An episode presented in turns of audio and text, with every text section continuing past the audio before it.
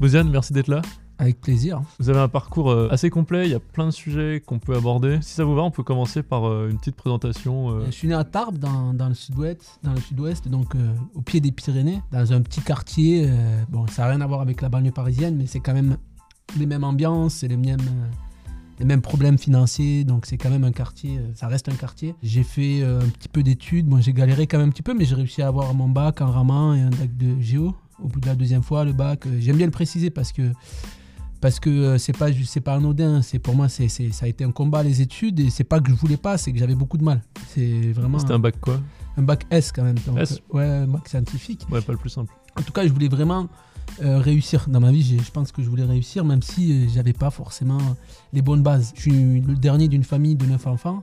Ouais. mes parents sont arrivés dans les, au début des années 60 euh, d'Algérie. Je pars de Tarbes dans les années 80 moi je suis né en 80 pile. Mm. comme tous les jeunes de, de quartier on va dire je fais beaucoup de foot je fais plein d'activités euh, sportives. Je tombe totalement par hasard sur la danse. J'adorais le foot et je n'avais pas spécialement envie de faire de danse. C'était les activités de quartier d'été. C'est la première fois que je partais pas en Algérie aussi. Parce que tous les étés euh, Avec la famille? Avec la famille, ouais. Ouais. Et Donc, t'as deux mois obligatoires. ouais. Deux mois, moi, c'était le minimum. C'était deux mois et demi souvent. Et quand je dis obligatoire, c'est parce que c'était quand même difficile de passer deux mois et demi dans un endroit où on n'a pas de repères, où c'est pas vraiment des vacances parce que tu fais le tour des familles. Et moi, j'habite dans une ville qui s'appelle Tcharet en Algérie. Il y a un bel espace, c'est la ferme de mes grands-parents, mais à côté de ça, il n'y a pas de mer, il n'y a pas de piscine, il n'y a pas de. Ouais. Il n'y a pas d'activité en fait. Faut s'ennuyer quoi. Ah ouais, tu t'ennuies terriblement. Mais bon, euh, la nuit m'aura bien forgé pendant toutes ces années, parce que finalement, je me rends compte qu'aujourd'hui, la nuit, c'est quand même important. Ça permet Ouais. de développer la- une forme de créativité. L'année où j'arrive à négocier avec mes parents de ne pas y aller, j'ai 17 ans et demi, je crois, Mm. je vais dans les activités du quartier. Mm. Et donc, on, on a plein d'activités. Bon, mais c'est. Sauf qu'on est que 20, on est 20 mecs dans le groupe, c'est vraiment un truc. euh, un peu Ouais, ça manque de meufs. Ouais, ouais, ça manque de meufs. Mais bon, voilà. On va à la piscine. on- une fois, deux fois, après, on n'a plus le droit de venir parce qu'on fout le bordel. On va, on va au bowling, pareil. On va un peu partout. On est un peu. C'est le groupe un peu fiché, 19 garçons. Et donc, un jour, il y a une activité danse et personne ne veut y aller, sauf qu'ils nous disent Ouais, mais si on fait la danse, on peut peut-être aller euh, à la mer euh, dans la semaine, tout ça. Ben, c'est un chantage qu'ils vous ont fait Ouais, c'était plus ou moins, c'est pas forcément un chantage, mais Ouais. voilà, c'était. En plus, c'était vraiment 17 mecs, 17 machos. On est entre nous à 17 ans, assez macho, tu vois, Ouais. donc c'est normal. Pour nous, la danse, c'était un truc de fille, donc euh, pourtant, c'était du hip-hop. hip-hop. Et donc, finalement, le mec qui vient, il s'appelle Ta- Tayeb Benamara, le prof, il vient de Toulouse, donc moi, je suis à Tarbes, c'est à 1h, 1h15 en voiture. Et c'est assez marrant parce que il nous montre des mouvements, donc il a vu que c'était des, des garçons, donc il est, il est pas, il a pas été sur la danse debout. En hip-hop, il y a la danse debout et la danse au sol. Et, la danse au sol, c'est quand même quelque chose de très physique, euh, de gymnaste. Ouais, faut dire la Ouais. musculature quoi. Ouais, il faut qu'il y ait la Ouais. musculature.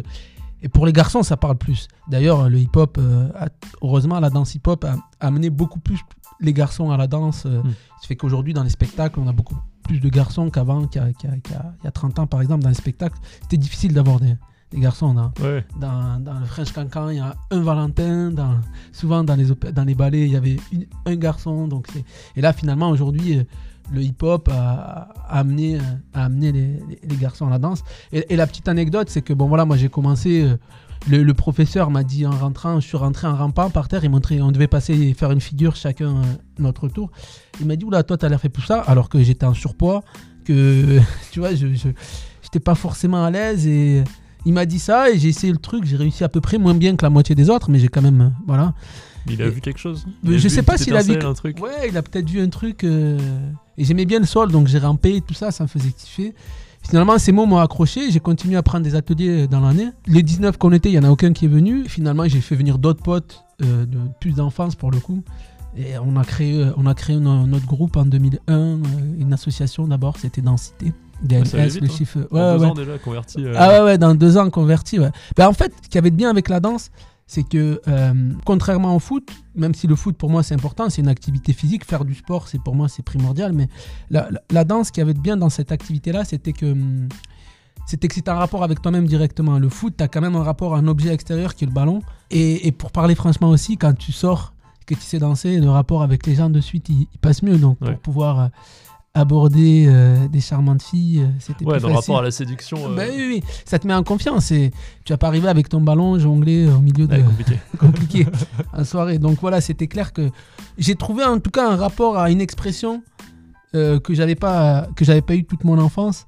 que le foot ne peut pas permettre parce que c'est sur musique, le rapport à un ballon, c'est le rapport à une équipe. c'est- Et pourtant, mais je sais qu'aujourd'hui, je sais que c'est très très important le rapport à une équipe. Ça manque souvent dans les, euh, justement dans la danse euh, aussi, contrairement. Donc il y a des avantages dans le sport qu'on n'a pas dans, qu'on n'a pas dans la danse. Là-dedans, dans ce background, t'as pas parlé de tes parents? Comme je t'ai dit, je suis le dernier d'une famille de 9 Ouais. enfants. J'ai trois frères, cinq sœurs. Hmm. Mes sœurs, ça va, elles ont réussi les études. Mes frères, euh, ils sont tous plus grands que moi. Et ils ont arrêté très tôt. Ils sont mis en apprentissage. Ils ont tous. C'était quand même des bosseurs. Hmm. Il n'y a jamais eu de, de euh, délinquants. Mon père était très, très, très rigoureux à la maison. Il n'avait pas besoin de gueuler. En regard, on, on, on baissait tous notre tête. Bon, même si mes frères ont fait des conneries, il y a eu les flics à la maison deux, trois fois. Mais c'était pas non plus euh, de la grosse délinquance. Ouais, mais avoir le père, ça change tout. hein. Ah oui, oui. Ouais. Ah ouais, le père, euh, s'il est là s'il met un peu d'autorité. euh, Mm. et, et- et une autorité qui passe pas par les coups ou les mots, mais qui passe vraiment par une forme de respect, de présence. Quoi. Mm. Même si mon père travaillait beaucoup, beaucoup euh, dans les chantiers, donc il n'était pas là euh, plusieurs. Des, des fois, il rentrait un week-end sur, sur trois. Donc, euh, mais ce week-end-là, si on avait fait les, s'il y en a un qui avait fait les comptes pendant Ouais. trois semaines, il savait que. Dans le fond, vous saviez qu'il bossait pour vous et tout. Ouais, ouais, il y, a- ouais. y a- y a- il y a de ça totalement. Et, et donc mes frères, euh, je te disais, euh, ils n'ont pas fait des études, mais voilà, ils ont, ils ont, ils aimaient pas ça. Mm. Et bah, c'est quand même des bosseurs, donc ils ont vite à 16 ans, ils travaillaient. et pourtant, il y avait beaucoup de chômage dans le quartier. C'est pas du tout, euh, c'est pas du tout. Une... Et je pense qu'eux, ils avaient, ils étaient quand même très très motivés pour bosser. Ouais, ils sont bougés quoi. Ouais. Et en même temps, euh, moi, c'était mes trois grands frères. Moi, j'a- j'avais mon père, mais j'avais surtout mes trois grands frères. Moi, je pouvais pas me brancher. J'étais dans un cadre euh, très, très, euh, très précis. En même temps, voilà, aujourd'hui, je les remercie parce que ça m'a permis de pas faire de, conneries plus jeunes Mm. qui auraient pu me coûter lourd aujourd'hui sur un dossier, sur. Il y avait de la drogue Ouais, ouais, bien sûr, il y avait beaucoup de Ouais. drogue. euh, Même c'est une plaque tournante puisque c'est la frontière avec Ouais, l'Espagne. c'est ça. Ah, donc c'était une grosse plaque tournante. Il y avait beaucoup de drogue, beaucoup de, voilà, il y a beaucoup de chômage, beaucoup de, de jeunes euh, qui galèrent, euh, beaucoup d'alcool aussi. C'est, voilà, c'est vraiment le, le- le- le lot de tous les quartiers, c'est les mêmes partout en France. C'est, c'est même plus difficile en- dans le sud, dans des villes comme les nôtres, parce que tu n'as rien à côté. Là, je donne des ateliers à Vitry, à Créteil. Ils ont tout à côté, des médiathèques, des cinémas. des- Ils, ont, ils ont quand même une vie euh, culturelle et sociale qu'il n'y a pas dans les quartiers de province parce que tu te retrouves éloigné de tout. Tu, tu vas aller au centre-ville, tu en as pour une demi-heure de marche. Mais est-ce que à Vitry et tout, ils y vont? Parce que des fois, le blocage, il est pas juste géographique, Non. il est dans la tête, tu sais. Il y a une politique quand même qui fait qu'ils peuvent y aller facilement. Donc ça, c'est quand même euh, pas mal, notamment à Créteil où vraiment il y a un, travail qui est fait. Après, je connais pas toutes les villes, Mm. mais... Mais quand même, en tout cas, ils peuvent pas se plaindre de la proximité des choses. Ouais. Et même le fait de savoir qu'il y a un cinéma pas très loin, tu te dis, voilà, tu existes quand même. Mm. Dans... En fait, quand tu es en banlieue parisienne, tu as l'impression d'exister dans la France. Quand tu es en banlieue... Ouais. euh, Ouais, c'est vrai, non, c'est un vrai truc. hein. Tu te sens intégré là où il se passe Ah des oui, trucs. oui, c'est ça. Ouais. Tu te sens intégré là où il te passe des trucs. Tu peux pas dire, ouais, il se passe rien dans ma ville. Mm. Moi, je vois tous les sous qu'ils ont, euh, les, les centres de quartier, par rapport aux centres de quartier à, Ouais, en province. en province, c'est- quand même, c'est pas les mêmes. Et encore, on parle même pas de campagne, parce qu'à heure de chez moi en voiture, il y a tous les jeunes qui sont en campagne, et pour eux, il y a un bus qui part à 8h le matin pour aller en ville, et il y en a un qui rentre à 16h. Et après, c'est tout. Tu peux pas. Pour en revenir à moi, donc j'ai mes frères, euh, voilà, qui sortent des études, et, moi qui. qui qui arrive à faire mes études en galérant quand même. J'ai mon bac euh, deuxième fois au repêche, tu vois. Donc c'est pas. Mais je l'assume parce que c'est important de dire. euh, Ouais, puis ils sont d'être contents, les parents, là, quand même. Ouais, ouais, mon, mon père avait un, en 2001, l'année où j'ai créé mon association, il a, il, a créé- il, il a eu un cancer, une leucémie liée au travail, tout ça, il a été en pré-retraite, donc il est mort assez vite. Donc ça a été une phase un peu dure pour moi. En même temps, voilà, je me suis servi de, de, de- de ce qu'il nous avait laissé pour, euh, pour avancer. Et je me rappelle, les, les, les petites anecdotes elles sont marrantes, c'est que ma mère me voyait sortir un peu des études et m'éloigner un petit peu Avec la donc, danse. ouais, entre 98 et 2001. Mm. Elle disait à mes frères et à mon père, euh, ouais, il faut le faire arrêter, il faut le faire arrêter. Et mon père, il a dit, euh, ça va, il est jeune, c'est c'est une passion, ça va passer. Et en plus, c'est pas trop de, c'est pas trop de la danse, et ça reste quand même, euh, ça reste quand même un objet euh, physique, le- la danse hip-hop, le, le breakdance, les acrobaties. Donc effectivement, ça aussi, ça permet à beaucoup de jeunes de pouvoir danser parce que le contemporain, le classique, les, les familles s'y opposent souvent. Pourquoi? C'est trop féminin ou c'est vu comme pas assez Oui, c'est trop. euh, ouais, non, c'est Ouais. parce que c'est la culture de la danse, c'est- c'est quelque chose d'interdit. Ouais. Euh, déjà, de, de base, même si on danse tous dans les mariages comme des fous, même si. euh, Mm. Mais quand même, le fait de dire je fais de la danse, c'est Ouais, pas comme si. socialement. Ouais, c'est pas comme si t'en faisais un mariage. Pourtant. euh, Mais si tu dis à, à quelqu'un je fais de la danse, là, ça devient un problème. Et t'as pu briser le tabou grâce au hip-hop, quoi. Et j'ai pu briser. Ouais, mais tout, comme tous les jeunes. Si, bah, si je faisais du contemporain ou si j'avais mis un tutu ou je sais pas, Là, mon, ma- mon père, il aurait dit oui à ma mère. Donc, même à 21 ans, si mes trois frères et mon père se mettent pour me dire arrêtez, moi, je, je baisse la tête et j'arrête, quoi. Donc, euh, j'avais déjà, j'étais encore très très proche du cercle familial à cet âge-là. Donc, euh, dans les cultures, en tout cas maghrébines, on s'émancipe, on s'émancipe assez tard. Même des fois, on s'émancipe pas du tout du cadre familial parce que c'est un truc qui suit à vie. La mère est toujours présente euh, après le mariage, même. Et donc, finalement, ce qui est marrant, c'est que c'est ma mère qui voulait que j'arrête, on se dit souvent, c'est, c'est, un milieu de macho, tout ça. Ouais. Et, et le milieu de macho, on voit bien qu'il est, Ouais, mais la mère, elle compte. ah, elle compte beaucoup. Ouais, ouais. Ah, elle compte beaucoup. C'est grâce à mon père finalement que je danse encore aujourd'hui. Donc c'est assez, c'est une belle, c'est une belle chose. Même si mon père était très, très musulman, très. En tout cas, voilà, c'était quelqu'un de respectueux. Il respectait tout le monde. euh, c'était voilà cette génération de gens qui sont venus, qui ont donné leur corps et leur vie presque à la France, Ouais. et qui en plus de ça, ils étaient dans une forme de respect de toutes les valeurs qu'il qui, y avait en France.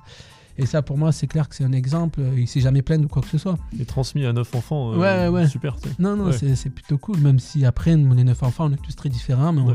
on est tous très liés quand même. On a réussi à garder. hein. Et ça, c'est c'est important. Moi, ça me tient à cœur de pouvoir avoir des liens très forts avec mes, mes frères et sœurs. Donc voilà un petit peu. Donc j'ai commencé un petit peu comme ça la danse.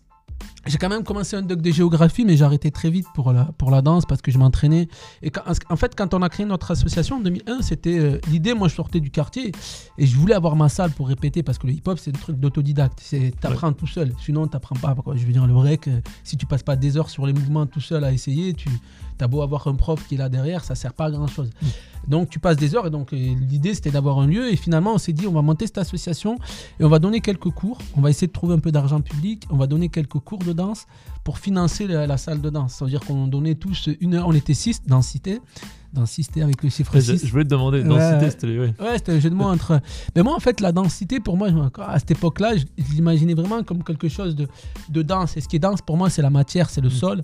Et donc, pour moi, j'avais un rapport au sol. Donc, c'était un jeu de mots à la fois entre la densité, le- ça. la matière, et aussi, euh, et aussi le fait qu'on qu'on soit six au départ euh, et qu'on vienne de quartier aussi, densité, donc danse de Ah non, il était bien, hein. il est bien ce nom. Ouais, J'étais- ouais, ouais. Quand j'ai vu le truc, j'hésitais entre les deux, mais en fait, ouais, tout compris. Même aujourd'hui, j'ai un rapport très très fort au sol, euh, dans la matière, dans cette matière qui est le sol.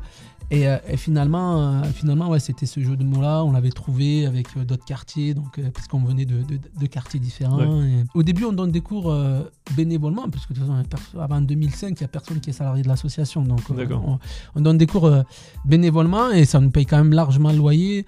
Et les- la thune alors Comment? D'où vient la thune si Eh ben, des cours qu'on donne. Ah, trop bien, oui. Des ateliers, mais pas cher, c'était 10 euros le mois.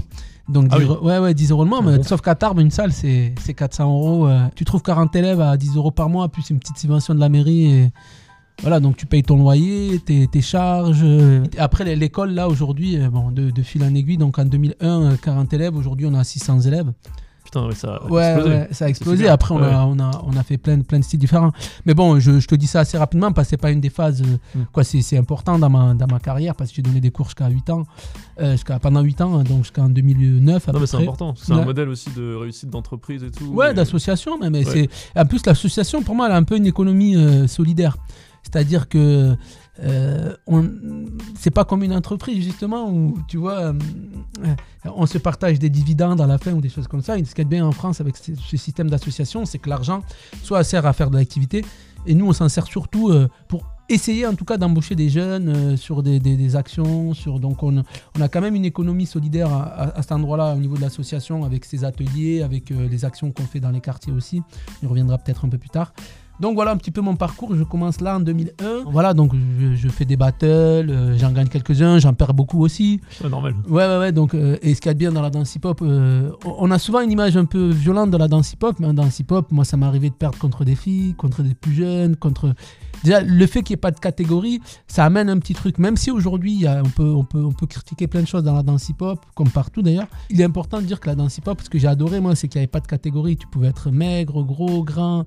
C'est ton style. C'est pas juste la puissance physique qui détermine euh, ton niveau ou ce que les, ju- ce que les juges notent, c'est aussi euh, apporter d'originalité, de musicalité, de comique, de donc toutes ces choses-là, euh, elles comptent et donc j'ai perdu, euh, euh, voilà, contre un danseur qui était unijambiste, il avait qu'une jambe. me- C'est ça qui est génial dans la danse hip-hop, c'est que- basé sur la compétence. quoi. Ouais, c'est basé.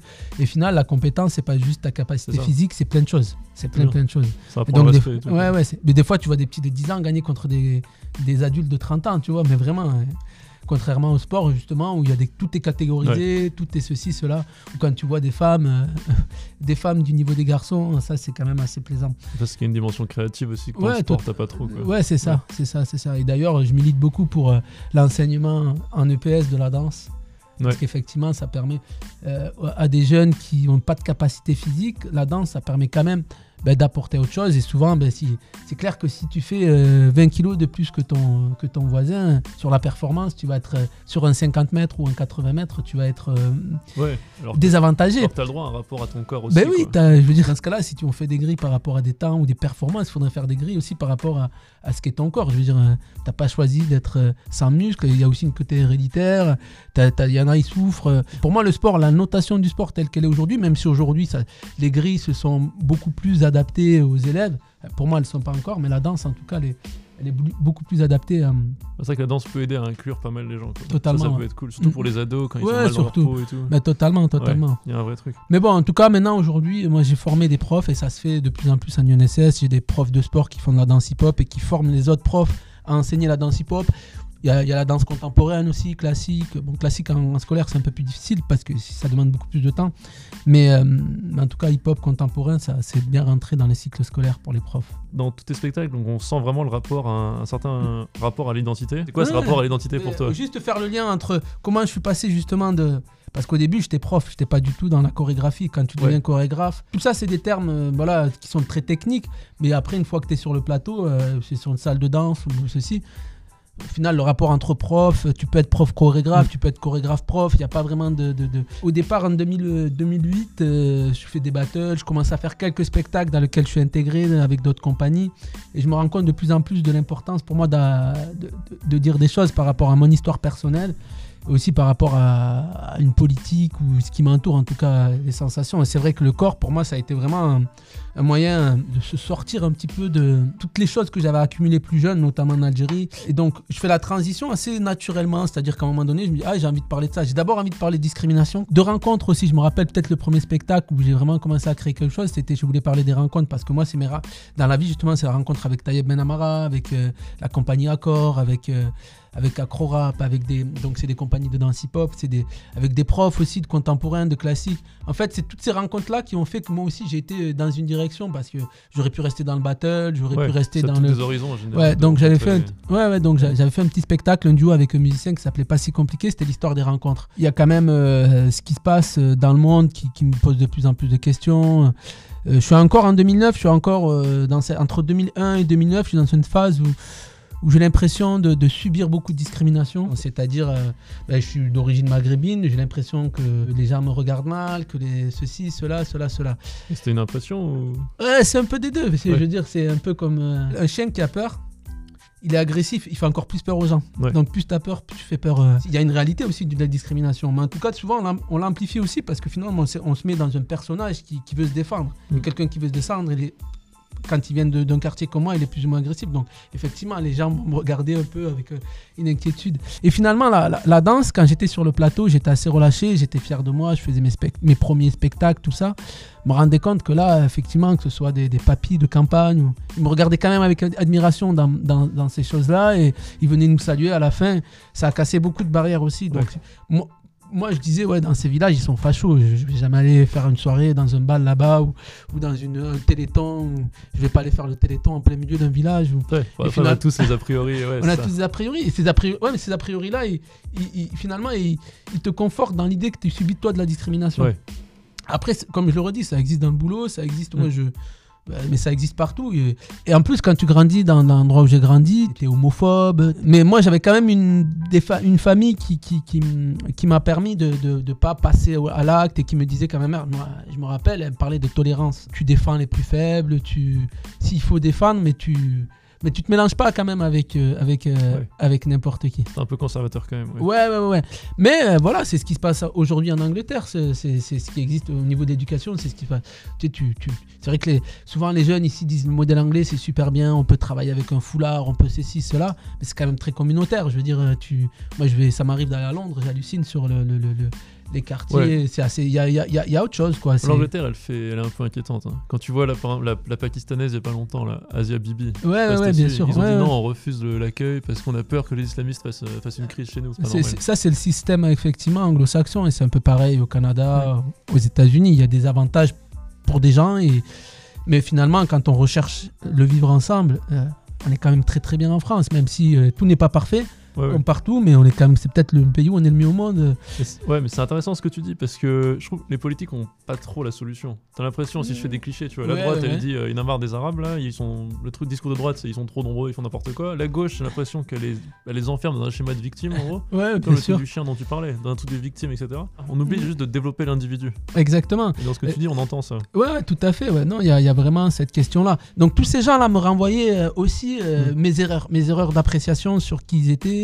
Même si j'ai été traité de sale arabe quand j'étais petit, mais je pense qu'on a tous. euh, où ça a existé. Je, plusieurs fois, je me faisais traiter de sale arabe ou, ou retourne dans ton pays. Je l'ai vraiment entendu. Genre Mais- dans- quand t'étais gamin? Ouais, ouais, quand ouais, surtout au primaire, surtout quand t'es faible, tu peux pas te défendre. Des adultes, ils te le disent plus facilement. Ils- ils Ah, des disent- adultes on dit ça? Ah oui, c'est souvent les Ah, adultes ça, qui c'est hein, un gamin. T'as les prolétaires de, de- de- d'extrême droite presque ou, de, ou d'extrême gauche qui, qui sont vraiment pauvres et qui en veulent à l'immigration. Mm. Mais c'est, toujours lié à un problème d'argent, je veux dire. Ouais, et, donc là, ils peuvent se permettre parce qu'ils sont, parce qu'on est, on est, on est des enfants, on n'est pas beaucoup. C'est, c'est des petits, c'est des petits quartiers qui vont pas aller euh, avec, euh, avec des barres de fer taper tout le, tout le village. Ou, Ouais. c'est pas, on n'en est pas à ce niveau-là, mais Ouais. donc finalement, il y a une autre forme de violence qui est là au quotidien. Mais aujourd'hui, je me rends compte que par rapport à, à ce que je t'ai dit, et donc là c'est plutôt le début des années 2010, je commence à me rendre compte que je me trompe et que surtout, finalement, j'étais moi-même euh, porteur de pleine discrimination. Si j'avais eu Facebook peut-être en, 2000, en 2003, j'aurais peut-être mis des, des posts homophobes ou antisémites ou... Mais parce que j'ai été comme ça et je l'assume aujourd'hui parce qu'il y a beaucoup de gens qui sont comme ça, ils vivent dans un cadre où c'est comme ça. Je veux dire, le, le quartier ou une forme de communautarisme, ça te pousse à rejeter plein de choses. Donc il faut dire que ça existe. En plus, on tombe souvent sur des artistes comme Aurel San par exemple qui se fait éclater parce que plus jeune, il a fait, il a gagné les victoires de la musique. Ah Il y en a beaucoup qui lui ont reproché. euh, Le truc misogyne Ouais, les trucs misogynes. Mais moi, si, si, j'avais fait des trucs, peut-être aujourd'hui, on, me repro- on me reprocherait peut-être des trucs homophobes. Je le regrette, euh, voilà, d'avoir été homophobe. Je, je sais pas si je le regrette. En tout cas, j'ai été con, ça c'est sûr. Ouais, ouais, tu vois, j'ai été con à un moment donné dans On perd le droit à l'oubli aujourd'hui. Ouais, ouais, c'est si ça. les individus ils devaient rester bloqués. Tu sais, on va chercher sur Twitter le truc que t'as dit il y a 4 ans. Ouais, On totalement. ne laisse pas évoluer. Ouais, ouais, mais après, c'est aussi à l'artiste comme Aurel San de dire oui, mais ça, j'ai été con plus jeune. euh, je- voilà, c'est le cadre du hip-hop. euh, donc voilà, aujourd'hui, je le referai pas ou je sais pas. Aujourd'hui, je pense pas du tout comme ça. ou- Mais en tout cas, il faut que, pour moi, l'artiste, effectivement, il doit s'expliquer, l'artiste ou le, le- le- le politique, s'il a eu des idées un peu bizarres. Parce qu'effectivement, j'ai été, je, la- je l'assume, j'ai totalement été homophobe. J'ai d'ailleurs un ami euh, qui s'appelle euh, qui s'appelle Thomas. qui se rappelle souvent avec moi de ce que je disais d'être homophobe. Je, trouvais, je disais que c'était une maladie, je disais, tu vois, je dis, Ouais, mais donc- après, c'est des trucs que tu crois et ouais. ah ouais, mais quand tu crois des trucs comme ça, ben Mm. voilà, c'est. Moi, j'ai eu la chance d'en sortir, tu vois. Je... Ouais. Et, et il faut le dire qu'effectivement, l'homophobie, euh, ça existe. Et que malheureusement, c'est aussi un manque d'éducation. Mais parce que ça fait référence aussi à des libertés, ou à la religion, ou à des choses comme ça, ou dans lesquelles c'est interdit. Le, chemin est long, mais même si souvent on parle de radicalisation, il y a aussi de l'autre côté, justement, ben ça c'est peut-être un autre phénomène des attentats.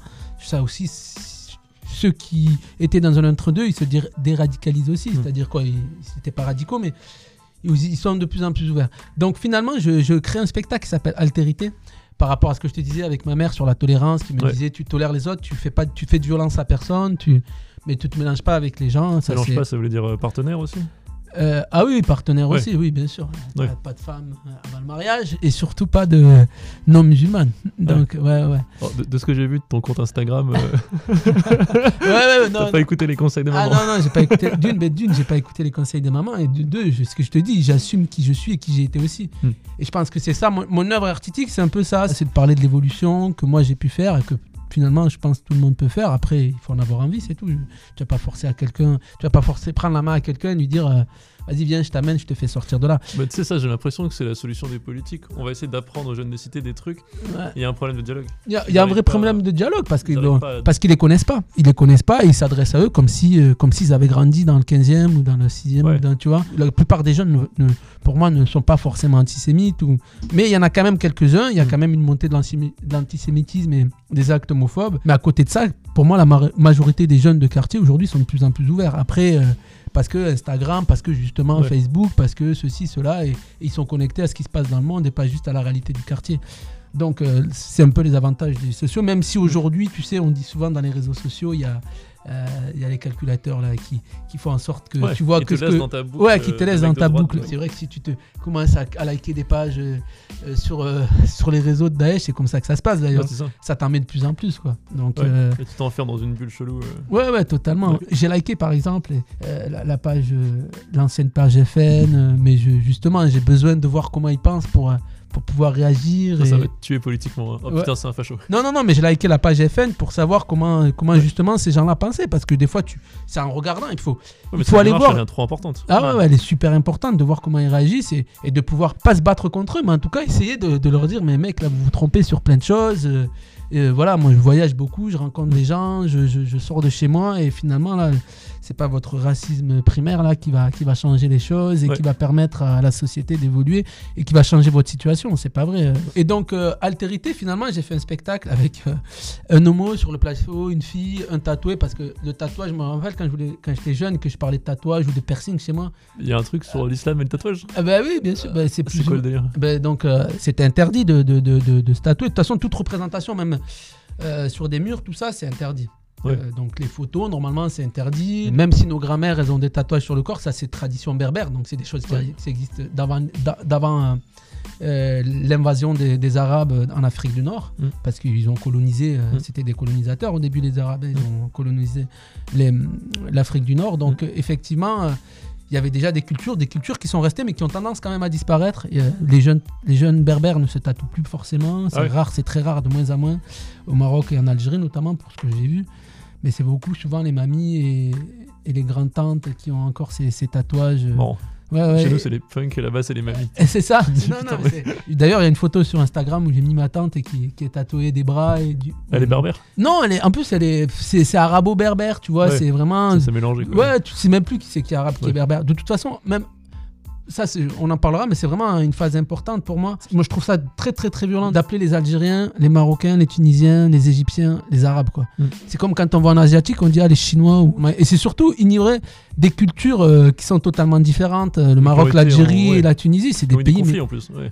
c'est des conflits plutôt politiques, mais à l'interne, les, les Marocains et les Algériens s'adorent. Mm. Vraiment, c'est moi, je- quand je vais au Maroc, euh, quand je parle en darija, ils savent direct que je suis algérien, mais je suis reçu vraiment comme, euh, comme quelqu'un de chez eux, comme un Mm. frère. Donc moi, ça me fait énormément violence d'en- d'entendre euh, de dire que je suis arabe alors que je sais même pas si je suis arabe en fait Mm. Euh, je veux dire mes parents ils sont nés en Afrique avant les arabes il y avait les romains il y avait les Ouais, y mais ça, c'est trop de a- détails. Les gens, ils ont du mal, tu vois. Pourtant, c'est notre histoire. Nous, les Maghrébins, moi, ouais, euh, le, le Maghreb, c'est une identité parce qu'il y a eu Mm. les Arabes, il y a eu les, les Ottomans, il y a eu les Français. Ça, c'est une identité. Mais arabe, c'est une partie, c'est une petite partie de, de notre identité. Et donc voilà, je, je mets en scène cinq personnes qui sont totalement différentes. Comment t'as fait pour présenter, genre? L'homo, il est présenté comment? Il assume, euh, il, fait la folle ou Ouais, il- ouais, ouais, il fait- on fait la folle tous les deux en fait. Parce que pour moi, l'altérité, finalement, c'était aller plus loin que la tolérance. Et dès que j'ai vu cette définition, je suis tombé un peu amoureux. Je dis, ah ouais, mais c'est ça en fait. C'est-à-dire que tu dois pas juste accepter l'autre comme il est. Mm. Tu dois l'accepter, oui, mais tu dois aussi aller le rencontrer, échanger avec lui et,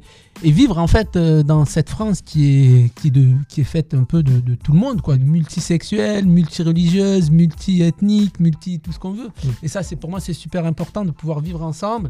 Parce que souvent, tu te rends compte que c'est les affinités, elles se font pas entre maghrébins, euh, elles se font pas euh, spécifiquement entre, entre musulmans, entre chrétiens, entre athées. C'est bien que ça puisse euh, circuler, circuler, et que chacun surtout puisse accepter l'autre comme il est. Et, Ouais, d'individu à individu. Ouais, d'individu à individu. Et donc là, je commence à, à réfléchir quand même à, à la question de la religion qui est quand même très présente chez moi pendant ce spectacle. Une religion qui pour moi n'est pas forcément un signe de liberté, même si elle a, j'ai, j'ai- j'ai appris, euh, j'ai appris dans la religion aussi des choses très positives puisque c'était, on se sert de ça pour apprendre les valeurs euh, humaines. Il y en a, ouais. ouais, culturelles, humaines. euh, Toutes les religions, il y a quand même des valeurs de principe qui sont, même si des fois tu trouves des contradictions dans les livres, à l'intérieur même des livres, tu trouves des contradictions. Donc dur à comprendre tout ça, mais en tout cas, l'enseignement qu'en font les parents, parce que la religion, ça descend pas du livre, ça descend, c'est ce que t'enseignent Ouais, ouais. finalement les parents. de- Ouais, de- les gens en prennent une naissance et ils transmettent les trucs ça. qui sont. ouais. Donc finalement, mes parents m'ont appris quand même au travers de ce livre le respect. euh, euh, ma mère, en plus, son père était soufi, donc euh, il, quoi, en tout cas, il a fait des écoles soufis, donc il y avait quand même, Oui. il y avait quand même quelque chose d'assez ouvert mon de, de- qui venait de chez mon grand-père. Et donc c'était euh, tu, tu donnes à ton prochain ce que tu veux pour toi. Tout ça, c'est des choses que moi j'ai entendues dans l'islam. Mm. Donc euh, quoi dans l'islam? Dans le cadre de, de, de- de mes croyances. Sauf qu'à l'opposé, j'entendais aussi euh, interdit de faire ça, interdit de faire ça, interdit de danser pour un homme, interdit de danser de, la musique. Donc il y a quand même toutes ces contradictions euh, violentes euh, dans lesquelles tu, tu, grandis. À un moment donné, tu réfléchis. Entre 2011 et 2015, je fais un peu le tour du monde en plus, euh, puisque je vais rencontrer des. Je, tourne un peu avec mon spectacle et en même temps, je, je prends des vacances puisque je, je commence à bien gagner ma vie. Je, veux découvrir le monde, je suis danseur, c'est un peu ça. Et je me rends compte que finalement, euh, ben, en Asie notamment, ça a, été, ça, ça a été en 2011. Je me fais recevoir par des, des Laotiens qui, qui finalement m'accueillent chez eux. Je leur dis que je mange pas de porc. Au Laos. Au Laos, ouais. Est-ce que c'est la seule viande qu'ils ont ou pas? Non, non, non, heureusement ils en ont plein, mais tu sais, ils font une soupe au porc et je leur dis, ah, je mange pas de porc, donc ils se démerdent à me faire un truc. Donc ça me gêne quand même. Et ils me demandent pourquoi je mange pas de porc. Je leur dis, ouais, parce que je suis musulman, l'islam, le Coran. Ça Je leur- pas ce que c'est Ils savent pas ce que c'est en fait. ah bon c'est- D'accord, ok. Ils savent pas, ils connaissent pas cette religion-là. C'est Ah, là, hallucinant. Dans un petit village de montagne. Et moi, je me rappelle, tu vois, quand j'étais petit, je disais à ma mère euh, et à mon père, mais comment ils vont faire les, les indigènes pour aller, et les aborigènes pour aller au paradis s'ils n'ont pas eu le Coran, si on leur a pas pris le Coran C'est une Et- question qui tue ça. Mais c'est des questions que tous les petits posent quand même. Je veux Ouais. dire, que ce soit dans le catholicisme. Euh, c'est pareil avec la Bible. je. Ouais, ouais, ouais, c'est pareil, il y a beaucoup de gens. Et moi, je posais cette question, comment vont faire ces personnes-là? Ça m'intriguait, tu vois, parce que on a quand même... euh, je pense que je suis né, avec, de par mes parents aussi, avec un sentiment de justice fort. Mm. Je déteste, je déteste l'injustice. Et donc, finalement, euh, cette question euh, me revient un peu... Et on, m'avait fait taire en me disant, oui, mais tu te poses, trop de questions, euh, Satan est en train de te brouiller les- l'esprit. Et je, tombe face à, à ces gens-là. Et je me dis, ah putain, c'est pas possible qu'ils aillent en enfer. S'ils vont en enfer, moi je vais y aller 100 fois en fait, tu vois. Ils savaient même pas en plus. Ils savaient même pas, tu vois. ouais, ouais. Et, ils t- et ils t'accueillent, ils font quand même à manger. Mais après, quand même, dans le Coran, euh, il y a quand même des, des sourates euh, qui disent que si t'es pas musulman, tu iras en enfer. Bon, mais mais t'en as d'autres qui disent quand même, euh, il y a des gens qui sont pas dans l'islam, qui ont fait plus de bien que les musulmans, ils iront au paradis. Donc tu vois, tout est contradictoire. tu peux trouver tout tout- tu peux trouver beaucoup de choses qui Mm. s'opposent. Dans mon combat, ce qui est important aujourd'hui, c'est de pouvoir parler à tout le monde et avec tout le monde. Mm. Euh, je suis pas forcément en guerre contre l'islam et le Coran, même si j'ai envie de revendiquer et d'assumer le fait que je sois athée aujourd'hui. Mm. Pour moi, c'est important. Ça a été un chemin pour toi d'assumer ça? Ah ouais, ça a été un gros gros chemin. ouais. Puis c'est même en France, c'est compliqué, les gens comprennent pas. Il fallait trouver les bons mots en fait, parce Ouais. que comme je te dis, j'aime pas les injustices, mais j'ad- j'adore la justice et au final, j'adore l'égalité, l'équilibre et aussi le, le, le fait que le courant puisse circuler. Si tu vas en Angleterre et que tu dis que tu es sorti de l'islam, bah, tu te retrouves dans la communauté ça veut, athée, ça veut dire que tu peux plus communiquer avec ta, ta communauté musulmane. En France, non? C'est plus ouvert. Moi, j'arrive maintenant de plus en plus à le dire, mais il faut trouver le bon mot pour le dire, tu vois. La communauté, tu penses déjà à la famille en premier, j'imagine Ouais, mais la, la famille en premier, moi j'ai- dit à ma mère très très tôt, de toute façon, euh, je vais quand même parler d'une anecdote qui est importante, qui, qui a, qui a changé ma vie finalement. Donc en entre 2011, parce que ça, ça relie un petit peu tout ça, entre 2011 et 2015, je, euh, je réfléchis à un solo qui va s'appeler Réversible, et voilà, que tu as vu. La naissance de ce projet, c'est effectivement mon questionnement sur les religions. Et le, fait de me questionner sur euh, les religions, ça m'a remis sur mes questions d'injustice très fortes. C'est-à-dire qu'il y a une justice pour moi qui n'a pas été faite, c'est les agressions sexuelles en Algérie. J'ai subi pas mal d'agressions sexuelles plus jeune en Algérie. Je te parlais tout à l'heure de l'Algérie, j'avais aussi toujours, euh, toujours cette chose-là. euh, et quand c'est des viols assez violents en plus. Avant ou après la guerre civile? Ou rien à voir? Avant, ouais. Ouais, c'est juste avant la guerre civile. Parce Mm. qu'en plus, moi, j'ai été, j'allais donc de, de- de mes oraux à mes, à mes 17 ans. Donc, j'ai été de 80 à 98 tous les ans.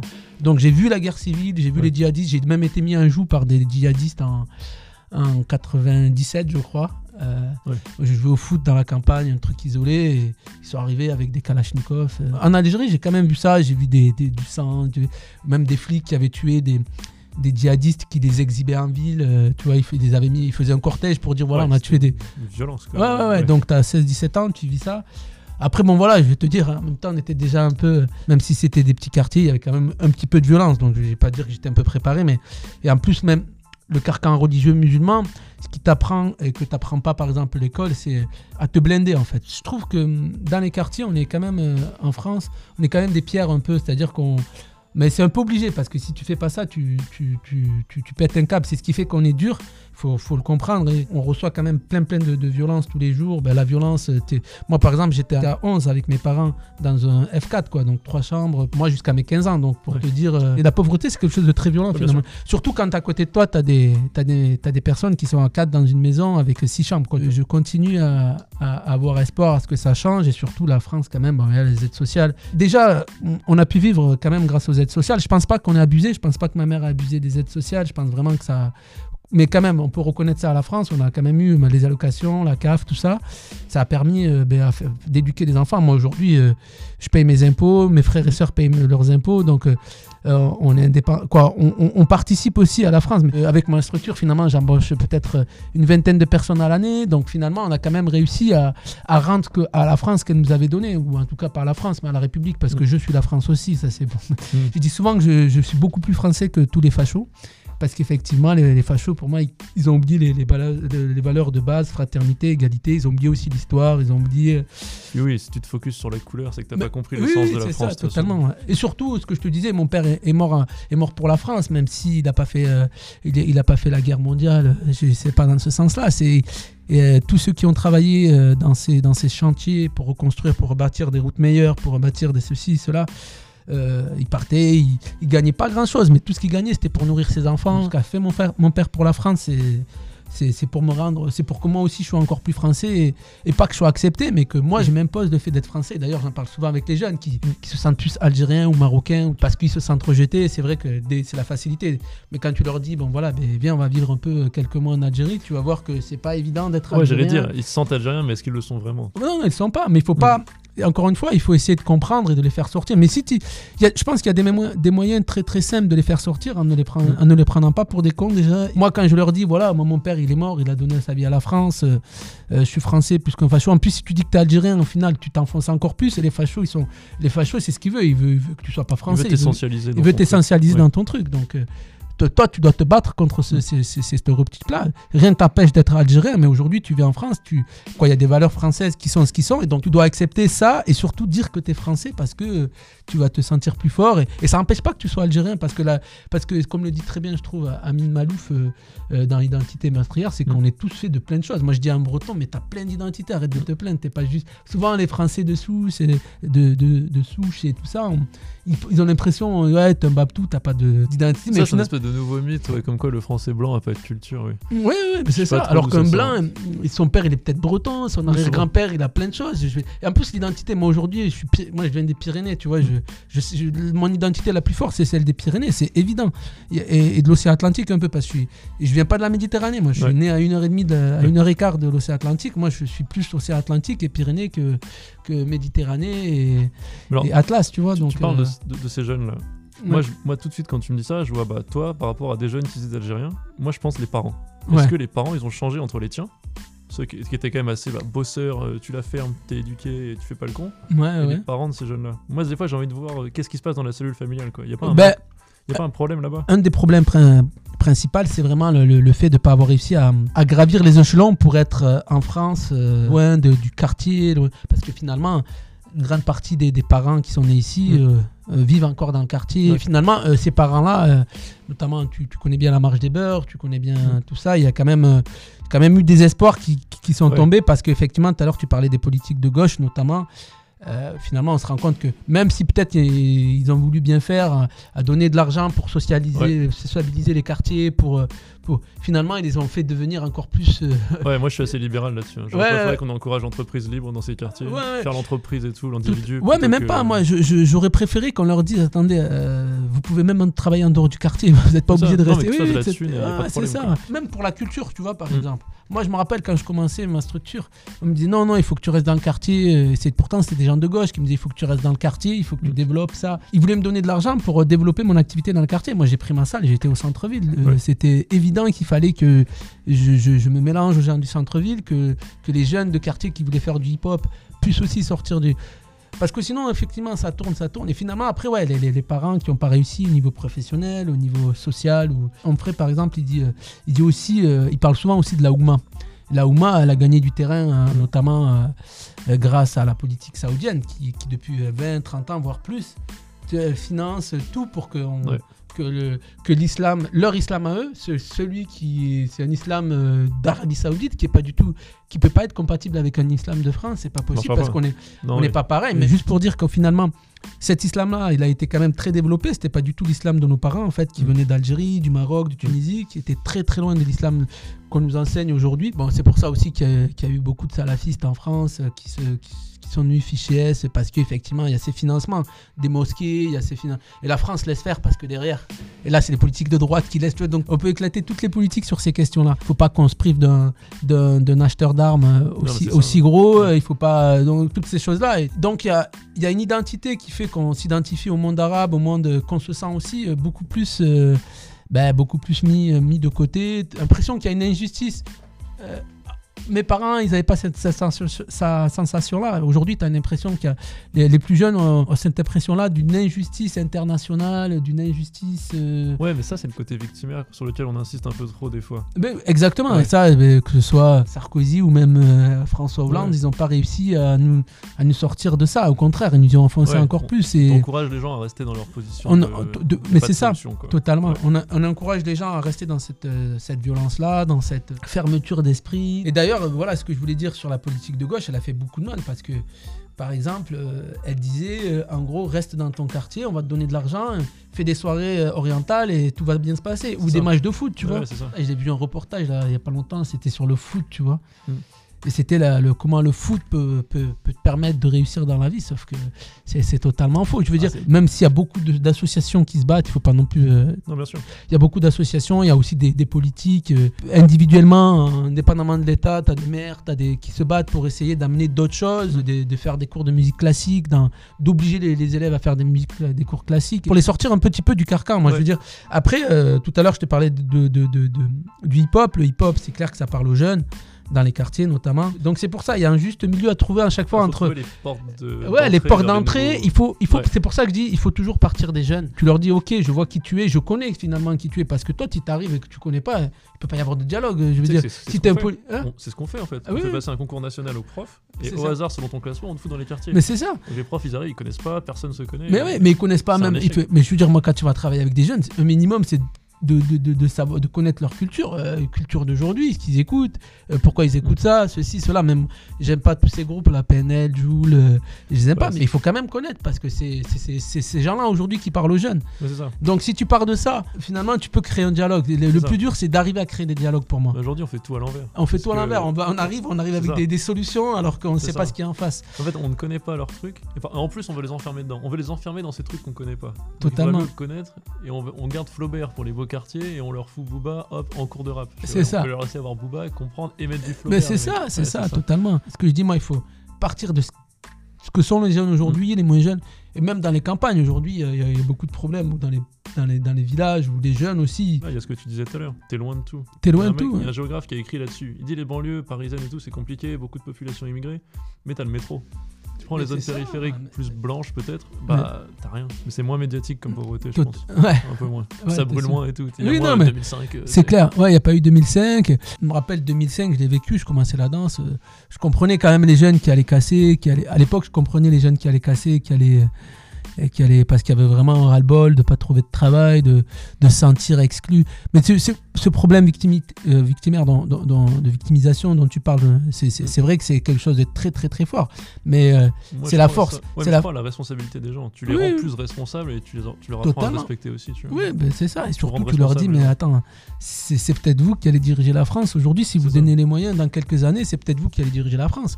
Donc ça, c'est, pour moi, c'est possible. Tu vois, on n'est pas, on parlait des, des modèles euh, Mm. En Algérie. Si t'es pas proche de, de quelqu'un, si t'es pas pour être président, Mm. tu vois, pour être élu, c'est beaucoup plus difficile. Je pense à des, amis qui sont élus euh, dans le sud, mais élus par le peuple. On a eu cette chose avec la discrimination positive. On a commencé à mettre des des, des ministres noirs et des ministres euh, maghrébins. Ouais, moi, je suis contre tous ces trucs-là. Ouais, ouais, ouais, c'est clair. Après, bon, Il de- y en a, ils sont pour, contre. Moi, les deux s'entendent. Mais ce qu'il y a d'important, c'est que c'est quand, quand le peuple élit euh, je pense à un ami euh, en région, dans l'Ariège qui a été élu par, par tout le département euh, au premier tour de- Mm. des élections euh, régionales. Je sais pas trop, pas parler en général, mais dans le fond, le, le français de moyen, il s'en fout un peu de ta couleur de peau. Ouais, si tu as un discours qui le convainc, s'il voit que tu, tu- tu- tu parles à tout le monde. Mais après, effectivement, euh, c'est quand même plus difficile, mais c'est en train de changer. Et je me rappelle un des slogans quand on a monté l'association Ok, ça bouge pas, Mm. mais tu fais, toi, tu fais quoi, toi, pour que ça bouge, tu vois. Au final, on disait Ok, à Tarbes, y a rien, c'est mort. C'est quoi? Je veux dire, c'est au maire de nous faire des, des soirées dansantes. c'est- Non, si toi, tu te bouges pas, tu te montes pas en collectif. Ce collectif, si. Tu vas plus loin, il va peut-être devenir euh, politique et peut-être tu vas gagner des sièges ou j'en sais rien. Ça, tu peux partir de rien. Moi, je vois mon asso. euh, tu m'avais dit en 2001, on, aurait 600 élèves, euh, détournés un peu partout et, et plus de 20 salariés. euh, je t'aurais dit non, mais c'est pas possible. Euh, moi, je suis arabe, ça m'arrivera jamais, tu vois. Ah, t'avais ce complexe de. Ah ouais, ouais, je suis bien. arabe donc ça marche pas.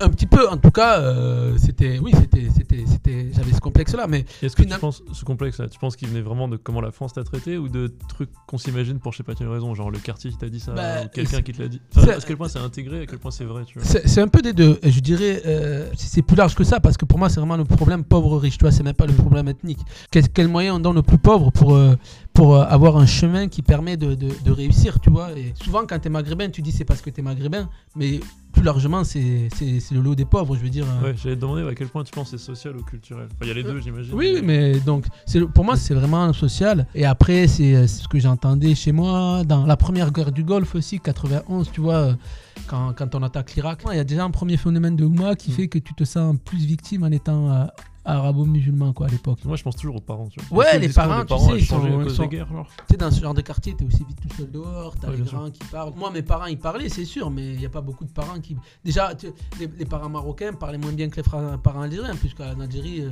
nos parents ont vécu la, la colonisation, donc il y avait le français très présent.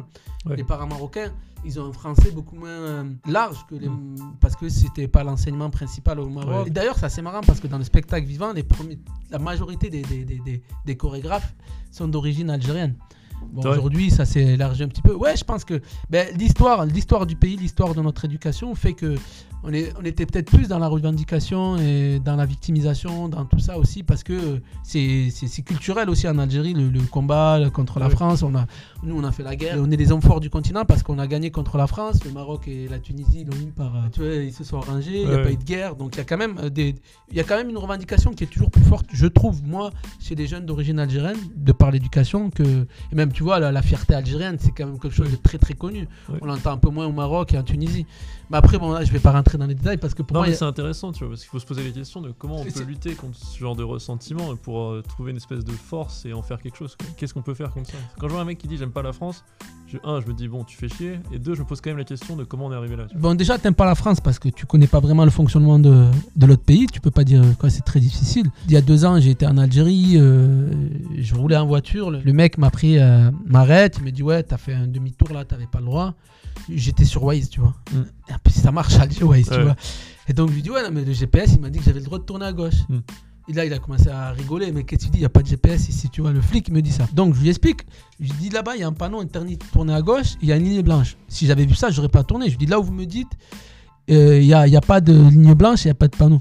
Et donc finalement, il me prend mon permis, il me dit ouais, tu viens le récupérer au poste et tu donneras 4000 dinars, tu vois. Moi, j'ai jamais été le récupérer parce que je- j'estimais que j'avais pas, je réussi à rentrer en France euh, sans permis. Quand, quand je fais une connerie, je, je l'assume, tu vois. Là, je lui ai expliqué que non, c'était pas, c'est pas possible autrement. Bon bref, effectivement, il voulait de l'argent. Oui, Ça en France, la, la police, ça, ça peut pas exister. Il peut y avoir des contrôles aux faciès, c'est vrai, il peut y avoir tout un tas de choses, mais à un moment donné, ils sont quand même limités les flics parce qu'il y, a une- il y a- il y a un truc qui fait que tu peux pas trop déborder non plus, tu vois. Ah bah c'est le flic qui est corrompu, il est foutu pour sa carrière. hein. Ouais, ouais, c'est C'est ça. grillé, Si il est comme... mort. Ouais, tu peux pas dire, ouais, Ouais. passe-moi 50 euros. Je... Non, ça marche pas. ça, non, non, c'est pas possible. Ouais. Et à l'opposé, je dis là, il y a quelques semaines, j'étais sur mon scooter, j'étais sur le téléphone sur mon scooter. Je cherchais un GPS, là, deux flics qui m'arrêtent, tu vois. Bon, ok, ils m'ont grillé, c'est mort, tu vois. Ouais.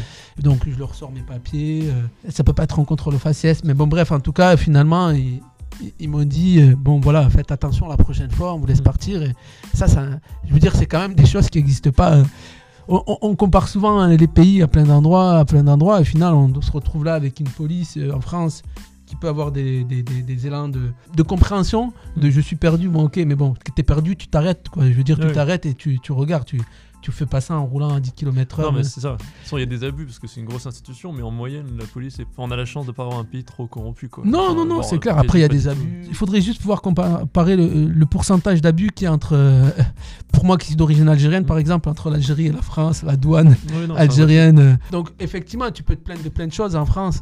Tu as le droit. Mm. Mais par contre, ne dis pas que la France est pourrie parce que le- si la France est, pourrie, c'est la planète entière qui est pourrie, tu vois. euh, Surtout les. Non, mais c'est un des arguments pour, une- pour la gratitude en mode euh, ouais, le Ah. pays est pas parfait, ça marche aux States, Mais- en France, mais tu te dis bon, quel pays est mieux quoi? Mais, mais mieux. même aux States, tu vois, t'as pas le système de sécurité sociale qu'on a, t'as pas plein de choses, t'as pas Tu le le système de solidarité qu'on a, t'as pas.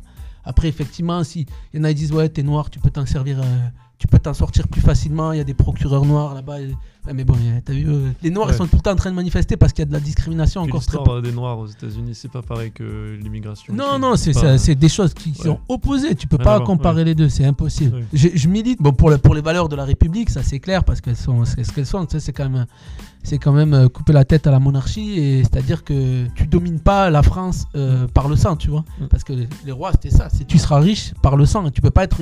Aujourd'hui, la République, ça a été quand même de dire que tout le monde peut réussir, tout le monde est au même niveau, Ouais. même si c'est pas si c'est pas parfait, c'était quand même ça, tu vois, la, la- la République Ouais. française, c'était de dire, voilà, on, on- tout le monde peut être président, tout le monde peut être. euh, Ouais, normalement, il y avait le côté tu peux tu peux t'embourgeoiser par ton travail. Ouais, tu peux, voilà, ça, ça redonnait, ça redéployait les cartes et tout le monde était partait à égalité. Et après, il y a eu la loi de 1905 qui a été aussi super importante, c'est-à-dire que l'é- l'Église n'interférait plus sur les, les décisions du peuple. Je veux dire, c'est quand même aussi beau ça en France. Je veux dire, si tu es musulman, euh, tu as les mêmes droits, que tu es censé avoir les mêmes droits qu'un.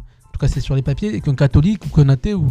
Alors que dans un, dans un pays euh, comme l'Arabie Saoudite, euh, si tu es chrétien par exemple, tu pas les mêmes droits qu'un musulman. Je veux dire. Et même et, et sans aller aussi loin, tu, tu- tu- je veux dire, tu vas aux États-Unis, on parle souvent des États-Unis, mais quand ils partent faire la guerre, ils mettent la main sur la Bible. Et là, je veux dire, c'est quand même violent. hein. Il y, a- il y a plein de choses Ouais. qui, qui se passent, ou même quand ils. euh, quand Alors, ouais, je crois que dans les textes, ils sont assez bien, mais dans les pratiques, ils sont, assez- ils, sont beaucoup plus religieux que nous. Mais leurs textes sont pas trop mal, il me semble. Ouais, mais même le président, il doit poser sa Ouais. main le jour de, de son élection et il pose la main sur euh, la Bible. Non, C'est quand même. je, je crois que techniquement, ils pourraient ne pas le faire, mais ça serait tellement pas. Ouais, ouais, bien sûr. Oui, oui, possible. il y a- il y a- exactement. Mais bon, il y a quand même des différences, je veux Oui, dire. Alors qu'ici, c'est euh, le, le- le- le président, euh, il est laïque, point. Il peut être ce qu'il veut à l'intérieur de lui, mais ce qui est important, c'est qu'il s'adresse à tous les Français de la même façon. Ouais. Et donc, que tu sois maghrébin, euh, euh, musulman, athée, tout ça, donc c'est quand même important. Donc, tout ça pour dire euh, mon solo, je vais en revenir au solo réversible. Ouais. Et donc, ce pourquoi j'ai quitté la religion. Donc, euh, je sais même pas si on peut dire quitter en fait, parce que c'est pas un truc que tu quittes. La religion, ça a été mon éducation en fait. J'ai pas été la chercher, c'est, je suis né comme ça, je suis né musulman. Tu vois, je suis né dedans, j'ai grandi avec. À un moment donné, c'est comme tu, tu peux t'émanciper de, de- de ta mère, tu peux t'émanciper. Moi, je me suis émancipé de la religion. Mm. C'est-à-dire qu'à un moment donné, j'étais plus du tout en cohésion avec ce que je faisais, ce que ça me racontait. Et surtout, euh, je lui en veux à la religion aujourd'hui, moi personnellement, par rapport à mes agressions sexuelles, comme je te disais, parce que finalement, euh, Alors, si, si tu veux, si tu veux pas rentrer dans les détails, mais c'était des choses quand tu étais mineur? Oh, quand j'avais 4 ans et 10 ans après, Ouais. tu, sais, tu subis plein d'attouchements en fait. hein. J'ai subi pendant de 4 ans à 12 ans, je me faisais toucher quasiment tous les étés, tu vois. Et j'ai subi deux grosses agressions sexuelles, dont une très violente à 4 ans. euh, par un voisin, tu vois, euh, la sexualité c'est un truc, euh, c'est un truc de l'homme, c'est un truc de, de l'homme ou de la femme avec un grand F, tu vois, pour parler des hommes aussi. C'est quelque chose qui doit être appris, c'est quelque chose qu'on doit qu'on doit laisser vivre aussi dans le corps. C'est pas Ouais. quelque chose qu'on doit couper, restreindre. Et c'est vrai que toutes les religions le fait pas pouvoir se masturber avant le mariage, de pas pouvoir Trop de tabou, trop de tabou. trop de Ouais. et trop de non-dits quoi Ouais. et de pas pouvoir se masturber de pas pouvoir même si tout le monde le fait tu vois ou- bien sûr. et, et finalement il y a un phénomène qui existe au Maghreb dont on parle peu c'est ce qu'on appelle euh, la sexualité de substitution c'est-à-dire donc il y a, y a des pédophiles tu vois et avant le mariage tu, tu, tu peux pas être avec une fille et c'est pas de l'homosexualité c'est-à-dire que tu, vas- tu vas tu vas découvrir la sexualité avec un homme tu vois Mais alors, c'est différent de la pédophilie. Là, c'est différent de la Ouais, dire, pédophilie, euh, tout en- à fait. Entre mecs consentants. Ouais, ouais, entre mecs consentants ou pas, tu vois. Des fois, c'est un Ouais. adulte qui fait ça sur un, un ado de 15 ans, 16 ans, tu vois. Ici, il se fait choper par la loi, il est. Ah, ben oui, oui, c'est Ouais, fait. oui, mais bon, je veux dire, même quand les gens le savent, par exemple, moi j'avais 4 ans, tout le monde l'a su, personne n'a rien fait, tu vois. Donc, euh, c'est pour ça aussi. Quand tu dis pas- tout le monde, Ma- Enfin, les parents aussi. une partie de ma famille, ouais, Ouais. une partie des les voisins, tout le monde, tu vois, tout le quartier, tu vois, je veux dire. Et ça, c'est à cause des, des traditions et religieuses, c'est-à-dire à un moment donné, tu parles plus de sexualité, tu parles. Ouais. Pourtant, les femmes, euh, les femmes maghrébines et orientales, tu- je veux dire, voilà, elles vivent une sexualité comme toutes les femmes du monde, même si Ouais. c'est beaucoup plus compliqué, mais elles peuvent. Par contre, voilà, tous les tabous, les- la tradition, le poids de la famille, euh, Et donc il y a une homosexualité latente, tu disais. euh, c'est pas de l'homosexualité pour moi, c'est vraiment de la sexualité. euh, Oui, Mais il y a une vraie homosexualité Oui. qui, existe. bien, Ouais, qui est pas très bien, qui est très mal perçue même. Même si tu vois, il y en a qui l'assument hein, aujourd'hui. Tu vois, Much Love au Maroc, euh, tu vois, de, Mm. elle a dû partir, mais il y a quand même des écrivains. Moi, je Mm. connais deux ou trois écrivains qui parlent de bien l'homosexualité au Maroc. D'ailleurs, je te disais, ouais, dans Les Chevaux de Dieu, je sais pas si tu vois ce que c'est ce Non. film. C'est sur l'histoire des, des attentats au Maroc, comment des jeunes de bidonville sont enrôlés par des, par des extrémistes. Ils te font de la peine, ces jeunes, parce que Ouais. parce que c'est vraiment des jeunes instrumentalisés, tu vois. Et il y a une scène sur, euh, sur, euh, sur le viol où ils sont entre eux et ils se touchent euh, sexuellement. C'est, ouais, entre Ouais. garçons.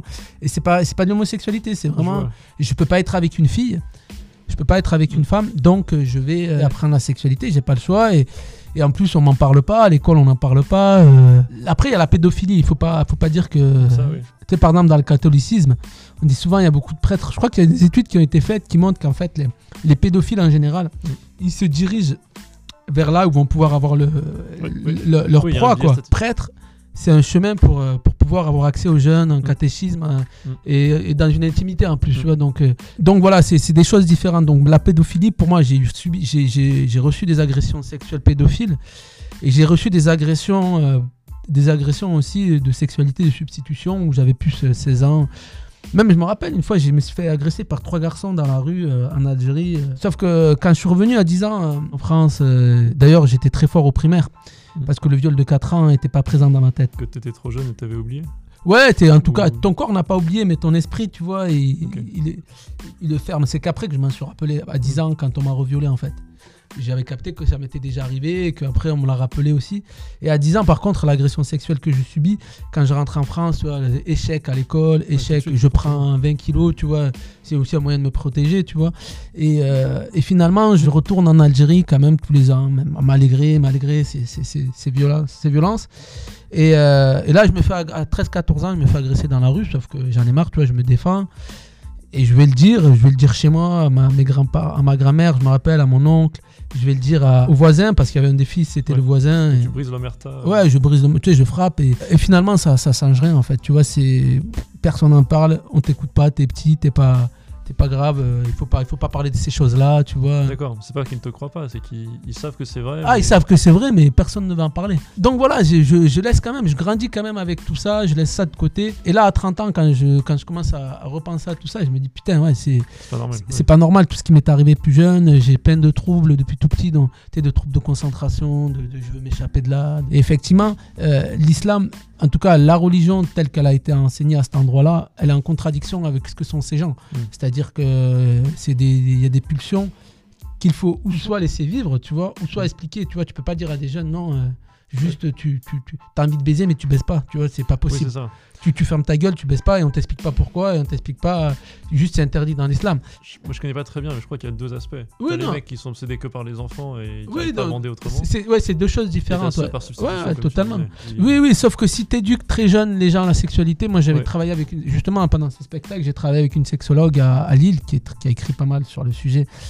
Et c'est vrai que moi euh, j'entends souvent, euh, tu vois, moi j'ai subi des agressions sexuelles, donc j'entends souvent, ouais, il faudrait couper la bite, euh, il faudrait les castrer, ceci. Bon, je parle un peu cru, désolé, mais. Non, t'inquiète. Alors que effectivement, tu peux, tu peux faire ce que tu veux. Je veux dire, c'est des malades. C'est pas des gens qu'il faut enfermer en prison. C'est pas des gens, c'est des gens qu'il faut soigner pour moi. Pour euh, cette sexo- ce- sexologue, il y a des symptômes qui montrent que tu, tu vas devenir euh, pédophile. Ah et oui. donc elle essaye, elle, de montrer aux gens, d'expliquer. C'est comme les, les- les gens violents, tu vois. Très jeune, tu peux détecter que si tu l'accompagnes pas un peu, il va être violent, tu vois. Et c'est pareil pour les pédophiles. Et on peut détecter assez jeune. euh, Il y a des symptômes qui montrent que il y a des, des- des- des- des- des phases, des choses qui font, qui peuvent euh, alerter les gens sur euh, un, un pédophile quand il est jeune, il n'a pas, un euh, il a pas un profil normal, quoi. Il, il Ouais, a, il, a, il a- il a quand même des choses qui font qu'il a un trouble qui. Tu peux trouver a- des indices, quoi. Ouais, il y a des indices. Donc, il faut faire de la prévention contre la pédophilie Mm. et pas, pas attendre le dernier moment et enfermer les mecs. Ça, ils ressortent. Même il y en a, ils ressortent 30 ans après, ils repassent à l'acte, tu vois. Donc, Ouais, euh, ouais. c'est si tu soignes pas la maladie, tu peux faire ce que tu veux. Tu peux le, le- le- Je sais pas si ça se soigne, tu vois. je dis que soins Ouais, en ça. psychiatrie quoi. Ouais, ouais. Donc euh, c'est pas pour ça qu'il y a des sexologues, mais il faut accompagner ces personnes-là. Bien sûr, ils ont fait des actes atroces, euh, certains ils doivent être jugés pour ça. J'aurais aimé que mes agresseurs soient vraiment jugés, mis devant. Voilà, c'est trop tard et en plus, euh, voilà, je j'ai pas la force de, j'ai pas envie de partir en Algérie, de me battre contre les institutions euh, ça. de justice. Si ça avait été en France, c'est clair que j'aurais été, j'aurais été au tribunal pour, euh, pour, euh, pour, voilà, pour la, la mémoire de mon enfance, pour tout un tas de choses comme ça. Mais aujourd'hui, Ça, ça en dit long sur l'état de corruption. Ouais, et en plus, tu vois, ça veut dire, euh, ça veut dire euh, beaucoup de choses. Tu vois, j'en parle là, je sais que ça va faire chier à des gens que j'en parle. Mais en même temps, en même temps, c'est important, euh, c'est important de dire, de dire ces choses-là. Et donc voilà, je crée ce solo réversible pour dire, euh, voilà, euh, le carcan religieux. Mais j'ai voyagé, j'ai vu en Asie aussi, j'ai vu dans le christianisme, dans le bouddhisme, dans l'hindouisme. Enfin, c'est marrant. Après, je reviendrai, mais il y a souvent une mode au bouddhisme, et- alors que c'est très communautaire le- de base le- les textes euh, bouddhistes. Mm. Après, il y a une méditation bouddhiste qui est peut-être un peu différente, qui est différente, mais Je crois qu'il y a le bouddhisme occidental, méditation, et il y a le vrai. Ouais, ouais, moins, ouais, mais ça. dans ce cas-là, tu, tu peux dire pareil de tout. Tu pourrais ça. dire pareil du christianisme. Il faut pas oublier d'où ça vient, tu vois. C'est comme le Mm. nazisme. Dans ce cas-là, il y a un nazisme euh, Non, qui ouais. est devenu spirituel. Tu détestes ton prochain, mais tu fais quand même. Il faut faire attention d'où viennent les choses. Dans le bouddhisme, dans la recherche du nirvana, il y a quelque chose de très égoïste quand même. Je trouve, moi, je. Je ne connais pas assez. Mais le ouais. recherche du nirvana, c'est, c'est, c'est- tu vois, les bouddhistes, ils s'isolent du monde, ils Mm. se préoccupent pas de ce qui se passe autour. S'ils cherchent une zénitude, et, et ça prend des années, ça prend pas un an ou deux, ça prend, des, ça prend toute ta vie, tu vois, pour, euh, pour euh, trouver le. Oui, un genre d'abandon de l'humanité. Je me trompe peut-être, je, je parle de, de mes ressentis, je suis, art- je suis danseur, donc je, je travaille Ouais, beaucoup ouais. sur le ressenti. Je l'ai vu dans les temples bouddhistes, ouais, me- il y a un abandon et il y a vraiment un- une non-ouverture à l'espace euh, qui entoure, quoi. Mm. Donc euh, voilà, donc j'ai- pas voulu euh, incriminer une religion en particulier, j'ai voulu incriminer un petit peu, quoi, pas incriminer, c'est pas le bon mot, mais en tout cas j'ai voulu parler euh, de tous ces dogmes qui renferment les gens et qui qui t'ouvrent pas à l'extérieur et qui en plus permettent des dérives d'une violence extrême. Et c'est marrant parce qu'on parlait aussi des, des sexualités de su- substitution. Je sais pas si tu Ouais. connais les Bashabasi. euh, Non, c'est quoi? c'est des enfants hein, au Pakistan. Donc c'est des enfants qui sont vendus, c'est des familles très pauvres qui vendent des enfants très, très jeunes avant la puberté à des, à des, des patrons de cabaret. Qui sont aussi souvent en lien avec. euh, c'est des talibans, ils sont en lien avec. euh. Ouais. Et donc finalement, euh, en Afghanistan, pardon. Et finalement, c'est des, c'est des jeunes qui sont. Comme dans leur, dans leur islam à eux, dans leur euh, conception des choses, ils peuvent pas avoir de rapport sexuel c'est avec une garçons, femme. c'est que c'est que des jeunes garçons qui sont qui dansent dans des cabarets habillés en filles tu vois avec des, des tu vois un peu oriental avec euh, ils dansent. Culturellement, ça existe, ça accepté. Dire- ah dire ben c'est plus qu'accepté c'est accepté ça existe vraiment. travesti, genre. Ok. c'est des travestis mais ados parce qu'il faut pas que ait de poil il faut que ça ressemble quand même à des éphèbes à des femmes tu vois. Voilà il y en a qui sont violés parce que s'ils payent un peu plus les mecs euh, Ouais, il y a beaucoup qui ont témoigné. Une fois qu'ils atteignent la, la puberté qu'ils commencent à avoir des poils ils sont dans la rue souvent ils sont tués même la plupart du temps donc il y a quand même une violence autour tout, ouais. Ouais, c'est les Bashabazis. et- Donc, pour te dire que ces choses-là, elles existent même à l'extrême, euh, Mm. assumées, tu vois. Mm, mm. Assumées publiquement. Des cadres trop dogmatiques, pour moi, c'est la question du cadre dogmatique, ça peut amener vraiment des violences parce que tu es dans une fermeture et tu pas à, à- à l'ouverture sur, euh, sur les autres. Donc, euh, je voulais dire un peu ça dans ce spectacle. Je parlais aussi du rapport à ma mère, et notamment, tu me disais, euh, tu me disais tout à l'heure par rapport au fait que je ne me suis pas marié avec une musulmane. Cette question-là, j'ai voulu la reposer très très vite, quoi, parce que euh, j'avais besoin de tomber amoureux. J'ai- vu euh, un extrait de ce spectacle et ça m'a rappelé même un sketch de Jamel. Ouais. Quand tu parles à ta mère là. tu Ouais, ouais, c'est ça. le- Ouais, ouais. On parlait tout à l'heure de comment, euh, parce que je t'ai pas parlé de finalement comment ma mère avait accepté ma sortie de l'islam, tu vois.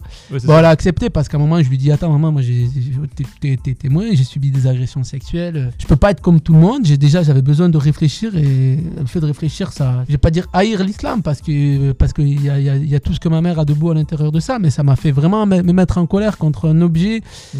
qui, pour moi, est quand même en partie responsable de ce qui m'est arrivé. Même si c'est pas vrai pour tout le monde, pour moi, ça l'est. C'est ma, Ouais. vie- c'est ma vérité, c'est mon problème, je l'accepte, tu vois. c'est- Ça me regarde que moi.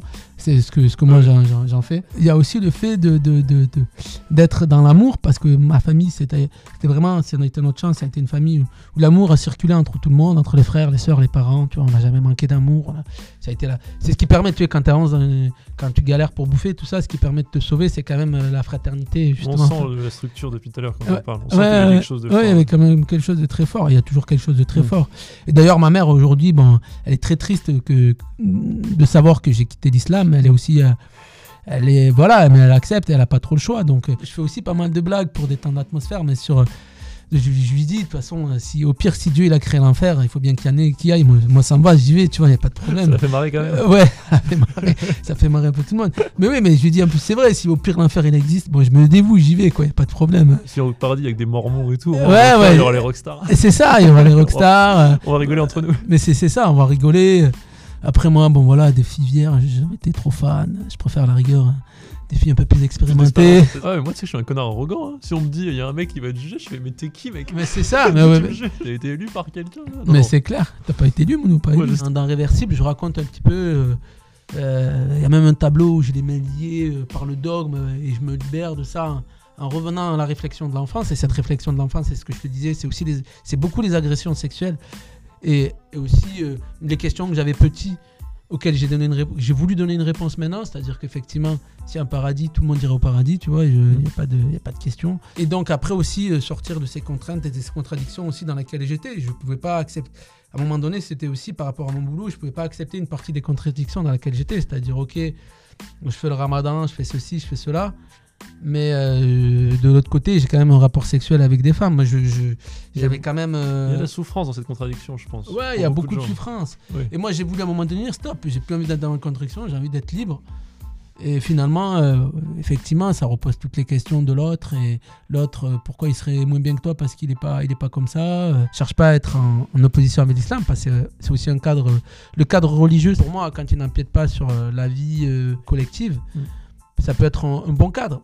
Euh, c'est part- le problème qu'on a avec l'islam aujourd'hui, c'est qu'il n'a Ouais. pas su arrêter de vouloir euh, arrêter de- d'empiéter sur le cadre privé. Ouais, exa- ouais, On exactement. imposé au catholicisme depuis quelques. Alors, les catholiques- les catholiques peuvent encore être chiants, je dis pas. Mais oui, oui, bien on l'a sûr. imposé Bah, au mm, mm, catholicisme. Ouais, on a, on a imposé au catholicisme, même si euh, euh, certains euh, voudraient que, ait- que le mariage c'est quand même les catholiques qui ont porté la manif ouais, pour tous, font- tu vois. Mais ils le font en tant qu'individu et l'État, ça fait longtemps qu'on leur Oui, dit euh, ah, ça. Quoi. mais c'est clair, mais c'est clair. Il y a quand même, moi je me rappelle quand j'étais à la cantine, il y avait quand même du poisson le vendredi midi. Tu vois, Ah, moi aussi. tu vois Ouais, mais Ouais. c'est quand même, c'est quand même religieux. C'est Moi, c'était juste ah bon. Ouais, on le disait pas, mais ça l'est quand même. C'est un peu l'inspiration du carême. Bon, c'est l'histoire de la France. Les fêtes euh, fériées sont encore. euh, Je sais pas, si on m'impose Jésus et les miracles à l'école, je vais être saoulé. Si du poisson le vendredi, je suis en mode bon, à un moment. c'est- si tu imposes du poisson le vendredi, ça veut dire qu'on peut imposer aussi euh, une autre bouffe. Non, moi, ce qui m'a saoulé, c'est une fois la meuf, elle m'a fait un coup. Sais, il y avait un truc de porc, mais c'était dégueulasse. J'avais Mhm. pas envie. Moi, je voulais le cordon bleu à la dinde. Ouais. Et genre, Et la meuf, pour les- bonjour, avoir le sans porc. Elle me regarde, elle me fait. euh, Bon, euh, musulman, elle a même pas envisagé, tu vois. Hein Elle me regarde, elle me fait un truc genre, euh, Eh, mais. euh, T'es juif? T'es juif, toi ou pas? Elle appelle sa collègue, elle fait, Eh, euh, Marina, ou je sais pas quoi là. Eh, il est pas fudge lui, hein. Elle me regarde, elle me fait, Non, il est pas fudge. Allez hop, tu prends du cochon. Je- Ah putain. Non, je suis pas fudge. Elle était Ouais. marrante. Enfin, Mais c'est oui, marrant. mais tu c'est vois. marrant, J'étais en mode, ouais. Putain, je veux ton cordon bleu. c'est clair. Mais ça arrive dans les deux sens, c'est vrai, c'est vrai. Si les gens ils, ils mangent pas de porc, pourquoi pas? À la limite, moi je serais Bah plus oui. pour. Tu mets un plat végétarien tous les jours. et un Mais c'est plat, ça, euh, mais, un chose. plat bon. végétarien en plus euh, avec des produits qui arrivent de, tu vois, de, de- Ouais. de chez les paysans d'à côté ou je ça. sais pas, avec des circuits courts. Ouais. Mais de demander du halal ou du kasher ou du, poisson le vendredi, non, excuse-moi, mais. Parce qu'il y a aussi les Pakistanais, il y a les ceci, les Non, cela.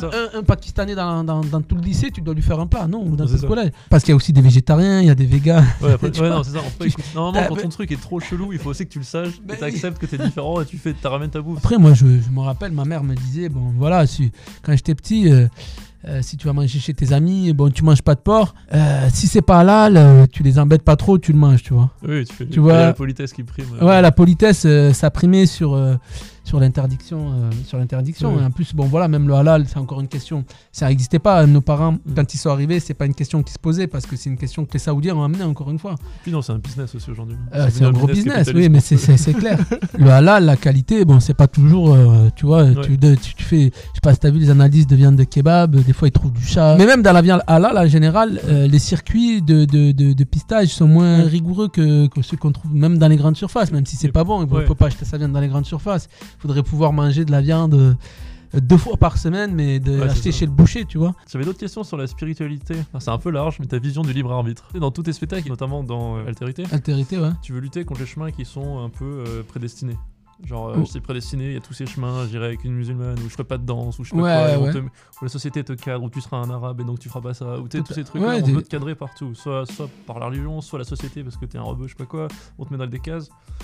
Et pourtant, à chaque fois, on a l'impression que t'es sorti de tout. Euh. Donc, est-ce que tu crois au libre arbitre Ouais, j'y crois, bien sûr, j'y crois parce que je me suis euh, euh, donné, donné les moyens d'y d'y croire, ou en tout cas d'aller de, de, d'aller vers ça. Après, euh, c'est le problème d'aujourd'hui, c'est que tu as le capitalisme, tu as les, les réseaux sociaux, tu as l'extrême gauche, l'extrême droite. t'as tout dès que tu sors, tu as un truc qui, Mm. qui, qui veut te faire aller dans un chemin. J'ai mon libre arbitre à plein d'endroits. Je sais qu'à plein d'endroits aussi, je suis encore bloqué par la technologie. Par, Ouais. euh, tu vois, on est quand même. euh, Il y a des choses on peut pas éviter aujourd'hui, même euh, voilà, pour faire de l'argent, ou même. J'aimerais ne manger que bio des fois ou que Ah, Donc- ça coûte cher, mec. Ouais, ouais, ouais, c'est ça, ça coûte cher. Donc on est quand même bloqué aujourd'hui. M- Moi le premier, mais effectivement le libre arbitre, c'est quelque chose euh, qu'on va chercher, c'est pas quelque chose qu'on nous amène en fait, tu ça. vois. Et je pense que moi le libre arbitre, il- est vraiment venu aussi euh, du fait que je voulais vraiment respecter euh, l'autre dans sa différence Mm. et que j'avais envie d'apprendre de l'autre dans sa différence. Et pour aller dans cette différence-là, j'ai été obligé aussi de casser des trucs. De, de- de- des chemins que, qui m'étaient imposés. Tu disais l'arabe, le musulman, le, le jeune de quartier, le lascar, euh, le pauvre, euh, tu vois, tu les t'accumules des étiquettes, euh, mais finalement, finalement, tu sors de tout ça. Moi, je- comme je dis, je me considère pas du tout comme arabe, je me considère plus comme à la rigueur d'origine africaine et maghrébine. Ça, pour moi, c'est Mhm. quelque chose de beaucoup plus précis, dans, notamment géographiquement parlant. Je veux dire, les Arabes, c'est la péninsule arabique. Euh, nous, c'est le Maghreb, et l'Afrique, tu vois. C'est pas du tout, ça n'a rien à voir avec la péninsule arabique. Ouais. D'ailleurs, souvent, j'en déconne, mais je dis que les Israéliens, ils sont sur la péninsule arabique, donc ils sont plus arabes que. C'est est- le bon truc pour les charriers. les Israéliens, ils sont plus arabes que, que les Maghrébins. Ça, pour moi, c'est évident. Tu vois, c'est pour lesquels. hein. Il y a des Russes là-bas et tout. oui, mais après, aujourd'hui, ceux qui naissent là-bas, tu vois, ceux qui naissent sur la péninsule arabique. Ben, moi, je suis né en Europe, je suis européen aussi, tu vois, donc, euh, euh, donc euh, les Israéliens, ils sont aussi arabes, ils sont nés. Moi, j'en veux à la gauche pour ça qu'on a mis sur les populations immigrées. Moi, j'ai pas grandi comme blanc. Ben oui, c'est ça. Je suis blanc, ok, mais je m'en fous. Pour moi, c'est un taux de mélanine et voilà. Exactement, Et mais ça, c'est vrai que les politiques de gauche nous ont. Voilà, ils voulaient avoir le- leur petit danseur oriental pour les fêtes. Ouais, non, mais on a oublié, genre, juste le principe basique de Martin Luther King. Euh, J'aimerais avoir un jour où on juge pas les gens sur leur euh, couleur, Couleur de de peau. ouais. en mode, on, on les juge sur leur caractère. Et des fois, j'ai l'impression qu'on oublie ce truc de caractère. Soit la- le truc de droite extrême, on oublie, enfin, on enlève l'individualité au mec différent, on s'en fout de son caractère. Et la gauche, si on s'en fout de son caractère, on va regarder plutôt sa vertu parce qu'il a une couleur différente. Je suis en mode, non, mais les mecs, on peut voir le caractère des gens, il y a que ça qui compte. C'est leur, leur c'est- caractère de bonhomme ou de femme, mais ça, ça compte. C'est clair. On parle beaucoup trop de, de la couleur de peau, on parle beaucoup trop. Alors qu'on est tous français, c'est ça, c'est. Quoi, en tout cas, quand on grandit, quand on est né en France, on est tous français. Ça devrait être la base et on devrait tous nous traiter comme ça. Et, et si on le fait pas, on devrait se traiter nous-mêmes comme ça. C'est-à-dire qu'il faut d'abord. Ce qui compte, c'est les valeurs. Enfin, c'est des valeurs. Ouais, tout à fait, tout à fait. En tout Alors- cas, les valeurs qui, qui, le fait, qui, fait aussi nos, nos- nos droits aussi, parce qu'on a des droits. Mm. Quand on est français, on a des droits et il faut les réclamer, en- en- entre guillemets, il faut les réclamer. On n'a pas à subir. En tout cas, il y a des droits qui protègent. Tous les Français. Et par rapport juste au libre arbitre, effectivement, moi, c'est quelque chose que j'ai été chercher, que j'ai été. ben, donc, j'ai cassé des cloisons dans lesquelles on m'avait. euh, m'avait un petit peu euh, voulu que je sois. Mais aujourd'hui, je me sens effectivement libre, euh, libre et, j'ai envie de partager cette expérience-là. J'ai pas l'impression d'être né dans une prison. Et, voilà, pour moi, l'islam, ça peut pas être une prison. Je veux dire, je peux pas. Si j'ai envie d'en sortir, j'en sors. C'est moi, je suis libre. On est tous, tous les humains sont libres de faire ce qu'ils veulent. C'est vrai que souvent, et après, il y en a, ils vont te dire non, c'est pas bien, c'est péché de quitter l'islam, c'est ceci, c'est cela c'est la pression autour, mais tout le monde se fait juge, se fait, euh, se fait. euh, Moi, je dis, t'as envie d'être musulman, sois musulman, mais voilà, ou t'as envie d'être chrétien, t'as envie d'être athée, sois athée. Il a pas de. Enfin, moi, je vois l'histoire même de ma mère, par exemple. Elle a grandi dans, un- dans une petite ville de Bretagne. Ouais. Elle m'a dit, on sentait ce truc de Mais pression, tout le monde se connaît. Mais c'est ça, tout le monde. à Paris à 18 Et ans, surtout, ça a libéré. et surtout que tu peux être la honte. La honte d'une communauté. Moi, les agressions sexuelles, euh, ça a eu cet effet-là, c'est que ça m'a permis, euh, cette violence-là, quelque part, elle m'a aussi donné la force euh, et, le courage de, dire stop, en fait. C'est pas mal pour un bien quand même, mais je dirais, j'irai pas jusque-là. Mais en tout cas, c'est cette liberté-là, je me la suis prise aussi parce que j'avais plus rien à perdre. Franchement, quand tu te fais agresser comme ça, à un certain âge, tu te dis, bon voilà, j'ai vu, vu ce qu'on pouvait morfler. Ça me fait pas peur que des gens veulent m'agresser. Ça me fait pas peur que, en tout cas pour mes convictions, tu vois, je vais pas. je- Et en même temps, moi, je suis pas, comme je te disais encore, c'est super important. Je, je veux pas. Je suis pas en guerre contre une religion. Je suis pas en guerre contre une. En tout cas, contre les religieux plutôt. Je suis pas en guerre contre des religieux. Je suis Ouais, pas en guerre contre des, des, des- une politique. Comme tu disais, le FN. Moi, je te dis, c'est important de les entendre parce qu'effectivement, c'est pas en les laissant parler dans leur coin qu'on va faire évoluer les choses. C'est pour ça, moi, je suis pour la free speech absolue, la liberté d'expression absolue. Ouais, mais moi, c'est On pareil. laisse parler les gens. On laisse parler les gens et on même on échange, tu vois, et dans un cadre de non-violence si on peut, c'est mieux, mais après tu, enfin, tu te retrouves face à des cons qui sont fermés comme partout. Hein. Ah là, faut Et- perdre ton temps. hein. Ouais, ouais, tu peux pas. pas. C'est clair, faut, faut partir quoi. Et donc, euh, donc voilà, ce solo là, il m'a permis à moi aussi de, de dire ces choses-là. Euh, finalement, au début, j'étais peut-être un peu trop brutal euh, dans la façon de le dire, mais ouais, d'une manière aujourd'hui plus, plus apaisée, tu vois. Je suis en paix avec pas mal de choses, avec mon passé, avec mon présent. Mon, mon- bon, Après, il y, a- y y des violences qui persistent. C'est aussi pour ça que c'est bien de continuer à danser, c'est parce que je continue à me libérer de certaines choses. Et, de toute façon, ce combat, c'est à vie, tu vois. Je sais, je sais que à- à- si j'ai la chance d'aller vieux dans l'âge, euh, ça sera aussi des choses qui arrivent. Et aujourd'hui, voilà, je, je- je- je suis avec une française blanche, entre guillemets, et qui a plus de couleurs que moi d'ailleurs. C'est malin. Elle a plus de couleurs que moi.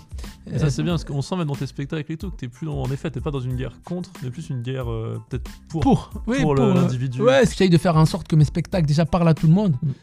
Parce que je l'ai, par exemple, Réversible, je l'ai joué au Maroc, tu vois, je, l'ai joué plusieurs fois au Maroc, Mm. le solo. Et finalement, je me rends compte que les, les gens, ils ont besoin d'entendre ça aussi. Ouais. C'est pas, même si ça peut faire violence, même si ils ont besoin d'entendre aussi que ben, finalement, on est tous libres de choisir ou de ne pas choisir. Après, tu reçois une éducation. euh, C'est le rôle du poète et de l'artiste aussi d'aller dire les vérités. Bah Ça, oui, oui, bah, c'est- justement, et souvent dans l'art, oh, malheureusement, pour moi, l'artiste, l'art est repris, est trop repris par le, le- le- le- par l'argent, tu vois. c'est- Mm. Maintenant, il y a la pression de l'argent pour un artiste. Il faut faire des thunes, il faut faire. Donc, si tu dois faire de l'argent, tu dois faire de l'entertainment, tu vois, ou de Ouais. ou du divertissement. Et donc, euh, ouais, finalement, l'art, pour moi, est aussi en train de perdre son. Mais c'est pas facile parce qu'il Ouais, faut, trouver- et pas- il faut trouver les financements. Et ouais, il faut trouver des financements, mais alors que. Alors qu'à la base, les artistes étaient troubadours, ils vivaient de rien, tu vois. Aujourd'hui, c'est un peu plus difficile de vivre de rien. et- Ah, troubadour il était mendiant un peu. Mais même, il y avait quand même, euh, je veux dire, je me rappelle, il y a, même il y a 30-40 ans, tu vois, les, les- la priorité des artistes, euh, c'était pas forcément. C'était pas forcément de bien gagner sa vie, c'était plutôt de faire un métier qu'ils adorent. Aujourd'hui, quand tu deviens danseur, c'est une vocation, euh, c'est une, vocation euh, de travail. C'est plus, c'est plus une vocation forcément de, de- Il y a la passion certes, mais c'est avant tout, je veux réussir aussi. Il y a les deux en tout cas. Moi, j'avais aussi un peu ça. Je, je, je le cache pas. J'avais aussi un peu, je, je me mets dans la danse, j'abandonne tout, mais il faut que je puisse en vivre. Ouais, normal. ouais. Et, et c'est que qu'un peu plus tard que c'est devenu vraiment une conviction et que les convictions sont arrivées. Parce qu'au début, je voulais faire des spectacles hip-hop, euh, hip-hop quoi. Je voulais pas raconter des choses aussi J'ai profondes. l'impression que c'était le corps d'abord et la pensée. C'est ça, ouais, Des fois, j'ai peur pour les valeurs humanistes. Parce qu'en gros, t'as, enfin, qu'on a en Occident principalement, t'as présomption d'innocence, liberté individuelle, expression, tout ça. Et malgré tout, t'as cette impression de déclin ou pas de déclin, de. Tu sais, les gens y croient plus. Les gens y croient plus, etc. En gros, euh, un peu un truc nietzschéen. Genre, moi, je suis très fan de Nietzsche. Et Nietzsche, t'as l'impression qu'à la fin de son œuvre, tout ce qu'il dit, c'est que tout ce qui peut nous sauver, c'est de danser sur la vie. Ouais. Et c'est un peu la, la seule spiritualité qu'on pourra récupérer, c'est, par la danse, par la joie et par la figure du troubadour. Ouais, totalement. Est-ce que tu penses que le langage du corps sera plus fort que le langage des mots? C'est marrant, c'est un peu euh, la thématique de, de mon dernier spectacle, Face à Terre. Pour moi, c'est évident parce que moi, j'ai- on m'a coupé la parole très jeune avec ces agressions et que finalement, le corps, ça a été le seul moyen d'expliquer, euh, quoi, de- déjà de, ben, de, de survie un peu. C'est presque un, danser, ça a été presque une. À un moment donné, je ne m'en rendais pas compte, mais il y avait vraiment une, une violence qui était en train de monter à moi. Il fallait que je puisse l'exprimer ou en tout cas euh, l'exorciser par la danse. Le corps, c'est quand même. C'est déjà la chose la plus universelle, ça c'est évident. Euh, par rapport aux mots, aujourd'hui, on a- il y a beaucoup trop de langues dans le monde pour qu'on puisse tous se, se comprendre. Même si, euh, voilà. Et tu regardes souvent les, les gens, quand ils se parlent et qu'ils se comprennent pas, ils font des gestes, tu vois. Donc, la danse, pour moi, ça reste l'outil euh, le plus fort pour, pour, pour parler à tout le monde, pour s'exprimer, pour, pour dire des choses. Même si des fois, je, moi, je suis un peu, je suis un peu coquin, tu vois. Je, je me pose quand même la question des aveugles par rapport à la danse, tu vois. Ils peuvent pas voir. Ah, c'est intéressant. Ouais, mais si, c'est une vraie question. Un Ça veut dire, finalement, c'est pas si universel que ça, parce que ceux qui ont pas, ceux qui peuvent pas voir ce que je fais, même s'il y a des, il y a des artistes qui travaillent sur ces questions-là, tu Mm. vois, mais, mais en tout cas, moi, c'est pas, c'est pas une fausse question quand je dis ouais, c'est universel, oui, mais il y a quand même, malgré tout, il y a encore des limites. Rien n'est parfait, c'est ce qu'on disait tout à l'heure, le système. euh, Ouais. aucun moyen d'expression n'est parfait. C'est pour ça que c'est bien de tout cumuler. C'est pour ça que finalement un spectacle de danse, pour moi, ce qui, ce qui prime, c'est la danse, c'est sûr, mais s'il y a de la musique, il peut y avoir des odeurs, des effets. Le spectacle le, le plus universel, c'est celui qui pourrait activer les cinq sens en même temps. hein. Tu vois, c'est même le toucher. c'est- Ouais, ça, j'allais dire pour les aveugles, le toucher. c'est ce que je me disais, euh, il faudrait peut-être en faire un spectacle sur ces choses-là. Mais ça reste quand même de très loin, je trouve, le- le- l'outil, en tout cas pour moi, euh, euh, d'expression le plus, le plus large. Souvent en communication, euh, on dit que la parole, c'est 7% du message qui passe, tu vois. Ouais. Et après, c'est tout le reste, c'est l'attitude, euh, le vestimentaire, tout ce qui est lié finalement... euh, au corps, tu vois. Et plus tu es à l'aise avec ce corps, et puis tu, c'est clair que plus c'est facile de t'exprimer. Et souvent, d'ailleurs, moi, je, je me suis rendu compte que je parlais beaucoup mieux après avoir dansé.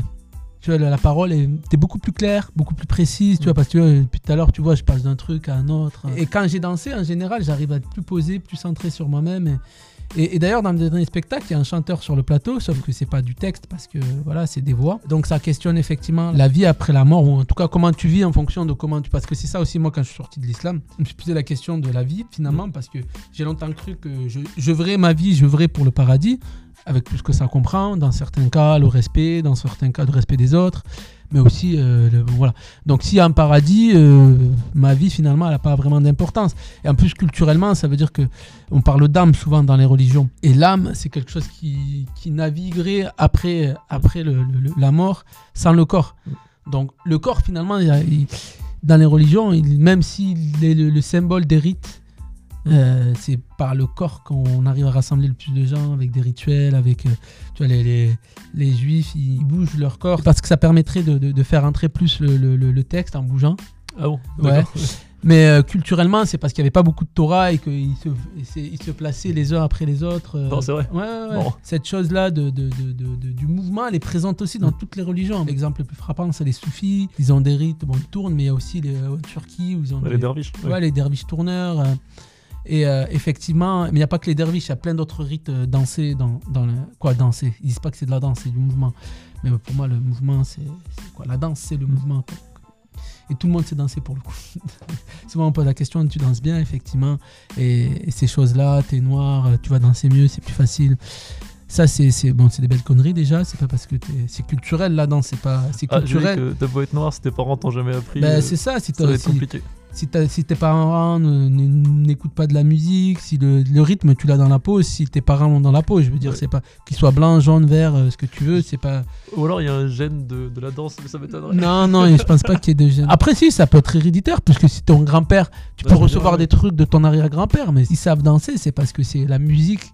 Et, et la culture, c'est quelque chose de très présent. C'est pas lié à la couleur de peau, c'est lié à la présence de la culture. Donc, Mm. plus la culture est présente dans une famille, le- l'enfant qui grandit dans un cadre littéraire, ça va être plus facile pour lui de comprendre la littérature ou la danse, si c'est un cadre oui. de danse, toutes ces choses-là. Donc, le dernier spectacle, ça questionne beaucoup cette question de, de l'esprit, du corps.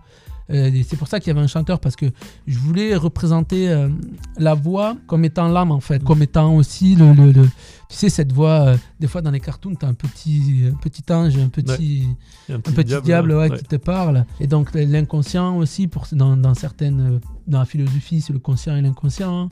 Dans les religions, c'est le petit diable, le petit ange. Chez les Japonais, c'est la petite sorcière. Je sais pas, c'est C'est de combat contre toi-même. ouais. Sauf que dans les croyances, on te dit que c'est pas un combat contre toi-même, on te dit que c'est un combat contre Oui, contre quelque chose qui vient d'ailleurs. Finalement, dans le corps, il y a toujours un, un conflit entre ce que ton corps est et ce que l'esprit veut. Tu vois, il y a, et- et on donne beaucoup plus d'importance aujourd'hui, je trouve, dans notre société, à l'esprit. Mm. L'esprit qui peut être symbolisé par euh, tout ce que je viens de dire là. Tu vois, Mm. c'est la conscience, l'inconscient, le, le Dieu. euh, et, on laisse pas assez de, de place au, au- au corps, alors que le corps, c'est vraiment, ça permet de. Moi, quand je danse, par exemple, euh, je le, je le sens. je- j'ai plein, plein de choses qui se résolvent. euh, parce que, parce que ça amène des réponses que l'esprit, tu peux, tu peux batailler des années et des années, tu vas jamais comprendre. Si tu laisses aussi un peu d'espace à ton corps pour t'exprimer, même pour ressentir les, cho- les choses pas par ton corps et pas que par la réflexion. Donc la méditation pour certains, ça aide à ça. euh, Mm.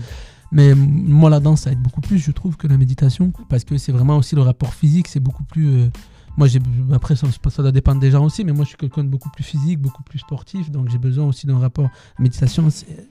J'ai plutôt tendance à... Ouais, j'ai plutôt tendance à m'endormir ou, ou à, à- à- à trop réfléchir, quoi. Alors que quand je danse, je réfléchis pas, je suis euh, tac tac, j'arrive à faire, à lâcher le cerveau quand je danse.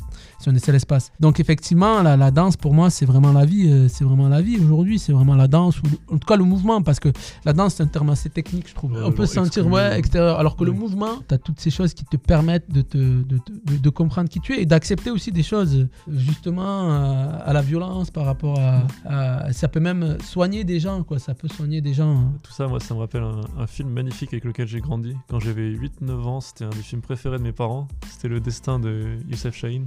Ah non, non non non, j'ai pas vu ouais. Youssef Chahine, C'est un, bon, un réalisateur égyptien qui est mort en 2008. Et donc, c'est un film où, en gros, tu as une secte religieuse qui se développe euh, musulmane au temps d'Averroès, le, le philosophe. Ouais ouais. Et on voit un, le membre, le fils d'une famille, Ah qui si. lui si. est un, danse- est un danseur à la base, qui se fait complètement enrôler par la secte.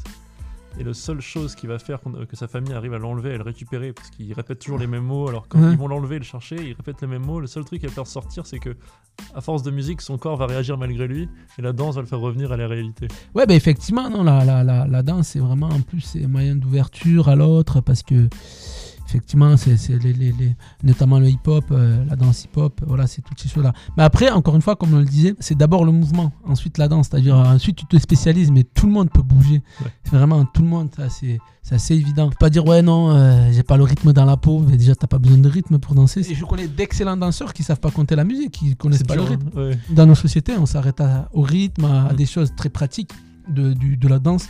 Mais la danse, c'est le mouvement, vraiment. Si, si tu bouges comme ça, par exemple, juste, tu sais, des... par exemple, s'il y a un, rythme qui part, t'es pas obligé d'être sur le rythme, puisque si tu fais un mouvement qui s'arrête jamais, fluide, Mm. c'est pas un mouvement rythmique, il demande Ouais. pas de rythme. Donc tu peux être dans le truc sans être vraiment dans, dans le rythme. Mais tu peux être dans la mélodie, tu peux être dans les voix.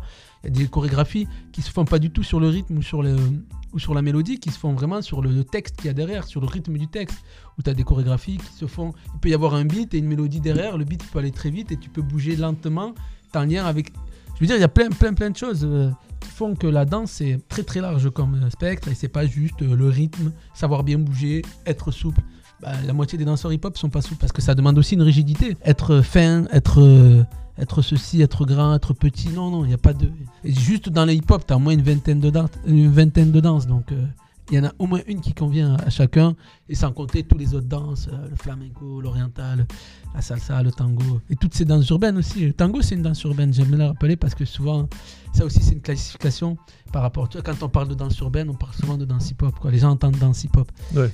Et ça, pour moi, c'est pas, c'est pas, c'est pas forcément vrai parce que, en plus, ça classifie, tu vois, encore une fois, le, le hip-hop à l'urbanité, à au quartier, à la cité, voilà. Comme ça, on sait bien d'où ça vient. Le, le tango, c'est aussi une danse qui vient de la rue, de la, des- des revendications, comme beaucoup de danses de tape, de, de- beaucoup de danses viennent de, de, de la rue. Même le, le contemporain, c'est une danse très urbaine. Je veux dire, tu peux danser, beaucoup de danseurs contemporains qui font des, de la danse en extérieur. C'est ces petites choses aussi, on parlait de cadre, tout ça, Ouais. tu vois, hip-hop urbaine. Non, hein. urbain, c'est ce qui vient de... C'est ce qui vient de la rue. Danse Ouais. hip-hop, ça peut être aussi une danse de salon. Ça, tu moi, vois. tu me dis danse hip-hop, je pense surtout à technique. Quoi. Je pense à Oui, tous ces types que je vais dans la rue faire des trucs de ouf. Et il faut qu'on parle de ton Instagram. hein. Ouais. J'ai vu, tu mets une photo de toi là, sur la tête, Euh, dans chaque endroit du monde. euh, truc de ouf. Ouais, ouais, ouais, c'est vrai. Non, non, c'est non, devenu c'est un petit gimmick. Genre... Ouais, c'est clair, c'est un petit gimmick, mais effectivement, ce, ce- ce petit truc-là, ça m'est venu parce que, bon, comme je t'ai dit, moi j'ai un rapport au sol très particulier et j'aime bien être sur la tête. Euh, effectivement, c'était un petit truc pour moi. C'est c'est presque, presque une collection de, de- de photos euh, où, euh, voilà, où j'étais là, sur- dans cette position précise, à cet endroit. C'est assez marrant, tu vois, là, en y pensant, c'est vrai que ça fait penser aussi que finalement, on peut être partout chez nous. Et on parle beaucoup de la France, de la République et tout, mais avant tout, ce qui est important, c'est aussi d'être un- d'être quelqu'un du monde, de l'humanité. C'est ce qui nous relie, nous, humains, tu vois, c'est souvent le geste, le, mouvement, l'é- l'émotion aussi, l'émotion qui est propre. Quand même, les émotions des bases que tu retrouves dans tous les pays du monde, tu vois. Et ça passe par le mouvement, souvent l'émotion. Après, bon, ça peut venir par la voix, en criant, en faisant des bruits. Mais le, le plus souvent, quand même, l'émotion, c'est des gestes du visage, c'est des gestes. Et ça, tu le retrouves dans le monde entier. Donc, effectivement, le mouvement, c'est quelque chose de très, très universel. Et donc, voilà, donc retrouver ces choses dans les pays du, du monde entier, c'est aussi dire, ben voilà, j'étais là et j'étais bien là et je me sens citoyen, citoyen un peu partout. Merci, ça me Ben- semble être une super conclusion. Ben, On merci finit sur beaucoup. une belle note. Merci à toi.